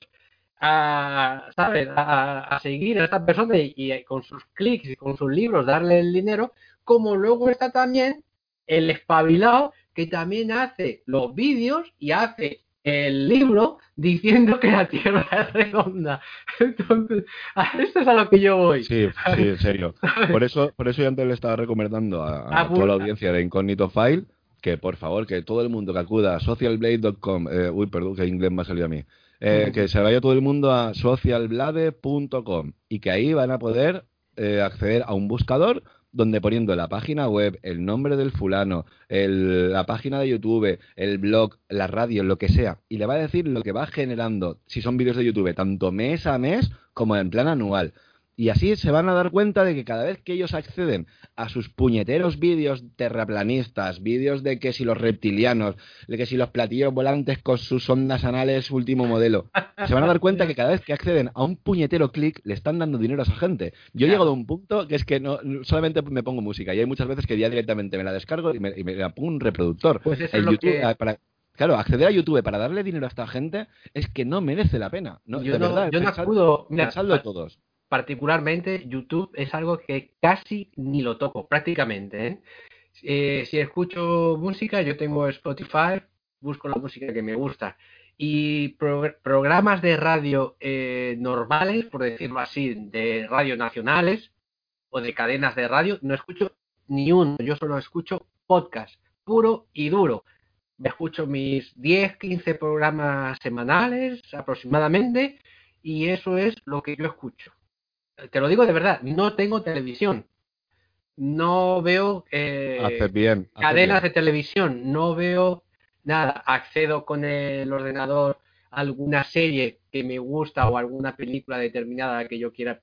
Tengo Netflix que pago, pero vamos, prácticamente, fíjate, tengo Netflix y la veo poco, ¿eh? O sea, no te creas que, pues fíjate, fíjate, fíjate, John, que si la televisión ya la utilizamos como, eh, y, yo tampoco soy consumidor de televisión, pero bueno, si ya la utilizamos como eh, medio de distracción y muchas veces nos cuelan esas noticias falsas, esas fake news y demás, imaginad esa persona que dice, ah, me aburro, voy a ver el vídeo de YouTube de tal fulano que tiene un millón de reproducciones y va a hablar de, yo qué sé, de los reptilianos que vienen aquí en nuestro planeta porque captaron oro no sé cuántos en la partida. Unas tonterías que dices, pero, pero mm, si es que vamos a ver, si es que Sitchin aparte que no era ni sumerólogo siquiera, es que no era ni investigador ni nada, es que era escritor y, poco más, es que no lo podemos tachar ni de investigador. Y, ni siquiera era sumerólogo. Tradujo lo que tradujo, como le salió de la punta del ciruelo. Y por ejemplo, Nibiru, que tanta polémica hay con que Nibiru es un planeta, Nibiru literalmente, en, en tiempos de Sumer, significaba literalmente el que cruza. El que cruza puede ser un satélite, puede ser un cometa, puede ser la piedra del vecino que te haya tirado una piedra y te haya visto algo por ahí volando y te hayas pensado que es un ovni o es algo que esté cruzando. No quiere decir que Nibiru sea un planeta donde están los reptilianos y demás. Y luego también el tema de los dioses sumerios, es que, no, es que vamos a ver, se ha tergiversado la historia de, los reptilianos. con las sumerias, que no tiene ningún sentido a día de hoy seguir hablando de eso porque hay un vídeo de YouTube de cinco horas y porque hayan habido dos payasos, y vuelvo a decir payasos como personas que entretienen al público, que se hayan dedicado a exponer una serie de ideas que luego ellos mismos se retractan porque dices, vaya metida de pata estoy pegando, pero escúchame, que la gente lo sigue viendo y la gente sigue acudiendo a esos canales, por favor, que cada vez que, pincháis en un vídeo de YouTube de esa gente, le estáis generando dinero, le estáis generando beneficio a costa de vuestra ignorancia. Tenéis, ya como bien dice John Dee, acudid a iVox, que en iVox podéis poner en, las palabras clave de, a lo mejor, temática que os guste, antiguas civilizaciones, culturas milenarias, incas, mayas, libros, audiolibros, lo que queráis, incluso eh, a la red, y si, y si tenéis dudas ante algo, no lo queréis eh, es que no, es, no nada. Intentad acudir a gente que veáis que tiene una capacidad de raciocinio, que, dispone de un programa, como por ejemplo pasa con Incognito File. Sabéis que es gente que acude siempre a la hemeroteca, que acude a los datos, que tiene una serie de contactos, que unos están más puestos en ufología, otros más en arqueología. Si no es uno, va a ser otro el que le proporcione un contacto. Entre todos podemos haceros llegar una serie de información que a lo mejor la vais a encontrar en la red, pero, pero no a golpe de clic de buscando en el primer, la primera página web o en el primer foro, no, vais a tener que buscar con una, mucho más concienzudamente, ¿no? Sobre todo invitar a la gente a que nadie se crea nada de lo primero que lee. Ojo, y, lo digo a mí mismo también, que quien se lea mi libro que no se lo crea, es cierto de decirlo. No creéis nada de lo que digo, de lo que comento y de lo que expongo. Llevadme la contraria si queréis que me tenéis motivos para llevármelo, porque a lo mejor yo me doy cuenta, me retracto y digo, coño, pues me estaba equivocado, tenías razón en esto. Pero ¿por qué no? ¿Qué hay malo de reconocerlo? si yo creo que a la gente nos hace más sabios, claro, nos hace más sabios el decir, coño, llevaba toda mi vida pensando en que esto era así y, me doy cuenta que no, coño, pues ¿qué, ¿qué, hay de malo en eso? Al contrario, yo creo que enriquece a la mente. Pero hoy en día, esos egos del misterio que tenemos hoy en día, ¿no? De que queremos ser todos el futuro Iker Jiménez, el futuro Miguel Blanco de la radio. Mm, es que hay 50.000 programas, a día de hoy es muy fácil hacer un podcast, a día de hoy es muy fácil acceder a Internet y a día de hoy es muy fácil que cualquiera haga algo. Lo peor de todo esto es que como hay esa facilidad, pues la facilidad de que se cuelen cosas que no son reales también sean mucho más fáciles. Y luego también es que no hace falta que seas una persona que, digas la verdad para tener legión de seguidores. Posiblemente quien más legión de seguidores tenga sea el que más mentiras diga. Pues sí, brother. Así es como yo también lo veo. Eso lo tenemos que emplazar y seguir la conversación en, en otro día. Y nada, será pues decirte que darte las gracias en Incognito File, que a ver si te hace socio de la hemeroteca, que todavía sigue siendo un indocumentado. Y que bueno, que gracias por todo el apoyo que siempre nos has dado. Eh, y que bueno, que hemos encontrado en Enigmas al Descubierto y en Serás un amigo que siempre nos ha apoyado, nos ha, es un tío súper, súper, una energía súper positiva y bueno, pues a ver si no esperamos un año para volver a charlar, a ver si lo hacemos antes. Y, bueno, brother, pues muchísimas gracias por todo el apoyo que nos has, dado y bueno, pues seguimos charlando y nos vemos próximamente. Cuenta conmigo para todo lo que necesites, ya lo sabes. Eh, una lástima que hoy Esteban no haya estado con nosotros. Desde aquí mandarle un abrazo muy grande, que en lo personal me acuerdo mucho de él. Eh, una vez más, ser muy insistente a todo el mundo que no crea nada de lo que digo. Yo no tengo ningún interés en que la gente me crea. Tengo interés en que la gente se moleste en comprobar que lo que digo es cierto o no. Y si no es cierto, que me lleven la contraria. Y si es cierto, que empiecen a darse cuenta de que no todo es lo que dicen los demás sobre todo volver a invitar a todo el mundo a que se metan en socialblade.com, perdón, social, joder, claro, como eres canadiense yo me intento poner a la altura del inglés, ¿no? pero bueno, socialblade, para los que somos españoles, socialblade, B, D, ¿vale? socialblade.com, que se meten ahí, que tienen un buscador muy interesante, muy, muy curioso, y que busquen, y que busquen, y cuando vean todo el dinero que le están dando a esos personajes o esos personajillos, y aquí sí que lo voy a decir con despecto, personajillos de, de, mierda, que no hace más que comerle la cabeza a la gente, más que ganarse la vida a costa de la ignorancia de los demás, y que saben que tienen la capacidad de poder cambiar las cosas y no lo hacen por beneficio propio, pues bueno, yo me he tirado 11 años con un mismo ordenador, se me rompió, y si lo digas ser gracias a Iván Torregrosa, en Imas al descubierto hubiera ido a la mierda. Me podía haber ganado la vida escribiendo 50.000 libros de 50.000 tonterías y si no me las hubiera inventado, porque Casos OVNI, por suerte o por desgracia, con Iván, tengo para escribir 50 tomos, 50 tomos de mil páginas cada uno, y no los he escrito porque ninguna de esas personas me quieren dar sus datos personales, nada más que los tres que aparecen en OVNIs por fin una respuesta. Yo prefiero ir en pro de la verdad, aunque eso no me genere dinero, sino todo lo contrario, me genera una serie de costes, como es invertir en luz, invertir en internet, invertir en aparatos como son micrófonos, altavoces, tecnología que se va rompiendo con la obsolescencia programada. Y yo voy a seguir en pro de la verdad, siempre. Fíjate que hasta hace unos días pensaba ya en tirar la toalla porque estaba un poquito agobiado, pero, pero creo que creo que la gente se merece la verdad. Y si hay que seguir peleando y luchando, aunque nos cueste la sangre y la vida y lo poco que, nos, que podamos dar, pues lo vamos a seguir haciendo, John. Y sobre todo, ante todo, hay que seguir dando por supuesto, y ante todo que no se me olvide, feliz primer aniversario, que espero que en el segundo volvamos a hablar de esto, pero que no sea la, siguiente vez que volvamos a hablar, que cuenta conmigo para todo el programa que necesites, para todo lo que quieras, y ya sabes que yo te voy a hablar sin pelos en la lengua, y si hay alguien que le moleste, pues bueno, intentaré rasparme un poquito y depilarme esos pelos, pero lo siento mucho, pero es lo que hay. no, aquí nosotros es, eh, lo primero, nuestra opinión, y punto, y ya está. Y el que se sienta ofendido o lo que sea, pues mira que a cascar la parla. lo que hay. Que se vaya a otros programas. Que hay, claro. muchos programas de, de, psicofonías y de parafonías y de fantasmitas y de tonterías varias. Pues nada, brother. Eh, espero próximamente continuar esta conversación contigo. Y desde aquí un saludo enorme a Enigmas al, al Descubierto. Que, que, el que escuche este programa que sepa que hay temas buenísimos, hay muy buenos programas en Enigmas al Descubierto y sobre todo yo me voy buscando los antiguos y, están súper cojonudos. Hay algunos que, me han dejado patidifusos, te lo digo de verdad.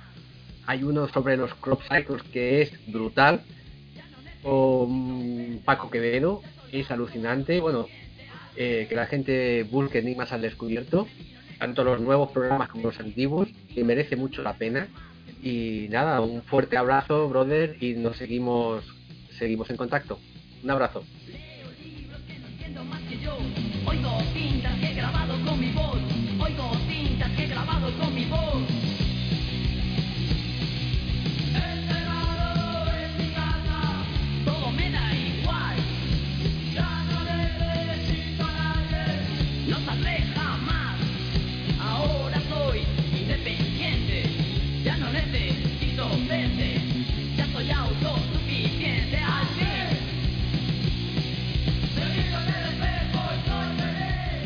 Hola amigos de Incógnito Phil, bienvenidos a la sección Leyendas Antonio Ceniza. Hoy os voy a hablar de una leyenda cántabra, la leyenda del hombre pez de Liérnagues. El hombre pez de Liérganes, apodo de Francisco de la Vega Casar, es un ser legendario de la mitología de Cantabria. La primera reseña en la que aparece el relato del hombre pez es en el volumen sexto del Teatro Crítico Universal de Fray Benito Jerónimo Feijó. Posteriormente, José María Ram escribió un libro titulado el hombre pez de Liérganes, Santander, 1877, basado en esta historia tradicional popular. Según ha llegado hasta nosotros a través de los escritos y la tradición oral, el relato dice así. En un lugar de Liérganes, cercano a la vía de Santander, vivía a mediados del siglo XVIII el matrimonio formado por Francisco de la Vega y María de Casar, que tenían cuatro hijos. La mujer, al quedar viuda, mandó al segundo de ellos, Francisco, a Bilbao, para que aprendiera el oficio de carpintero. Allí vivía el joven Francisco cuando la víspera del día de San Juan del año 1674 se fue a nadar con unos amigos a la ría. El joven se desnudó, entró en el agua y se fue nadando río abajo, hasta perderse de vista. Según parece, el muchacho era un excelente nadador, y sus compañeros no temieron por él hasta pasadas unas horas. Entonces, al ver que no regresaba, le dieron por ahogado. Cinco años más tarde, en 1679, mientras unos pescadores faenaban en la bahía de Cádiz, se les apareció un ser acuático extraño, con apariencia humana. Cuando se acercaron a él para ver de qué se trataba, desapareció. La insólita aparición se repitió por varios días, hasta que finalmente pudieron atraparle, cebándole con pedazos de pan y cercándole con las redes. Cuando lo subieron a cubierta, comprobaron con asombro que el extraño ser era un hombre joven, corpulento, de tez pálida y cabello rojizo y ralo. Las únicas particularidades eran una cinta de escamas que le descendía de la garganta hasta el estómago, otra que le cubría todo el espinazo y unas uñas gastadas, como corroídas por el salitre. Los pescadores llevaron al extraño sujeto al, al convento de San Francisco, donde después de conjurar a los espíritus malignos que pudiera contener, le interrogaron en varios idiomas, sin obtener de él respuesta alguna. Al cabo de unos días los esfuerzos de los frailes en hacerle hablar se vieron compensados por una palabra, liérganes. El suceso corrió de boca en boca y nadie encontraba explicación alguna al vocablo, hasta que un mozo montañés que trabajaba en Cádiz vino a comentar que por sus tierras había un lugar que se llamaba así. Don Domingo de la Cantoya, secretario del Santo Oficio de la Inquisición, confirmó la existencia de Liérganes como un lugar cercano a Santander. Juan Rosendo, fraile del convento, se encaminó con él hacia Liérganes. Cuando llegaron al monte que llaman de la dehesa, a un cuarto de legua del pueblo, el religioso mandó al joven que se adelantase hasta él. Así lo hizo su silencioso acompañante, que se dirigió directamente hasta Liérganes, sin errar una sola vez en el camino. Ya en el lugar se encaminó sin dudar hacia la casa de María de Casar. Esta, en cuanto le vio, le reconoció como su hijo Francisco, al igual que sus hermanos que se hallaban en la casa. El joven Francisco se quedó en casa de su madre, donde vivía tranquilo, sin mostrar el menor interés por nada ni por nadie. Siempre iba descalzo, y si no le daban ropa no se vestía y andaba desnudo con absoluta indiferencia. No hablaba, solo de vez en cuando pronunciaba las palabras tabaco, pan y vino, pero sin relación directa con el deseo de fumar o comer.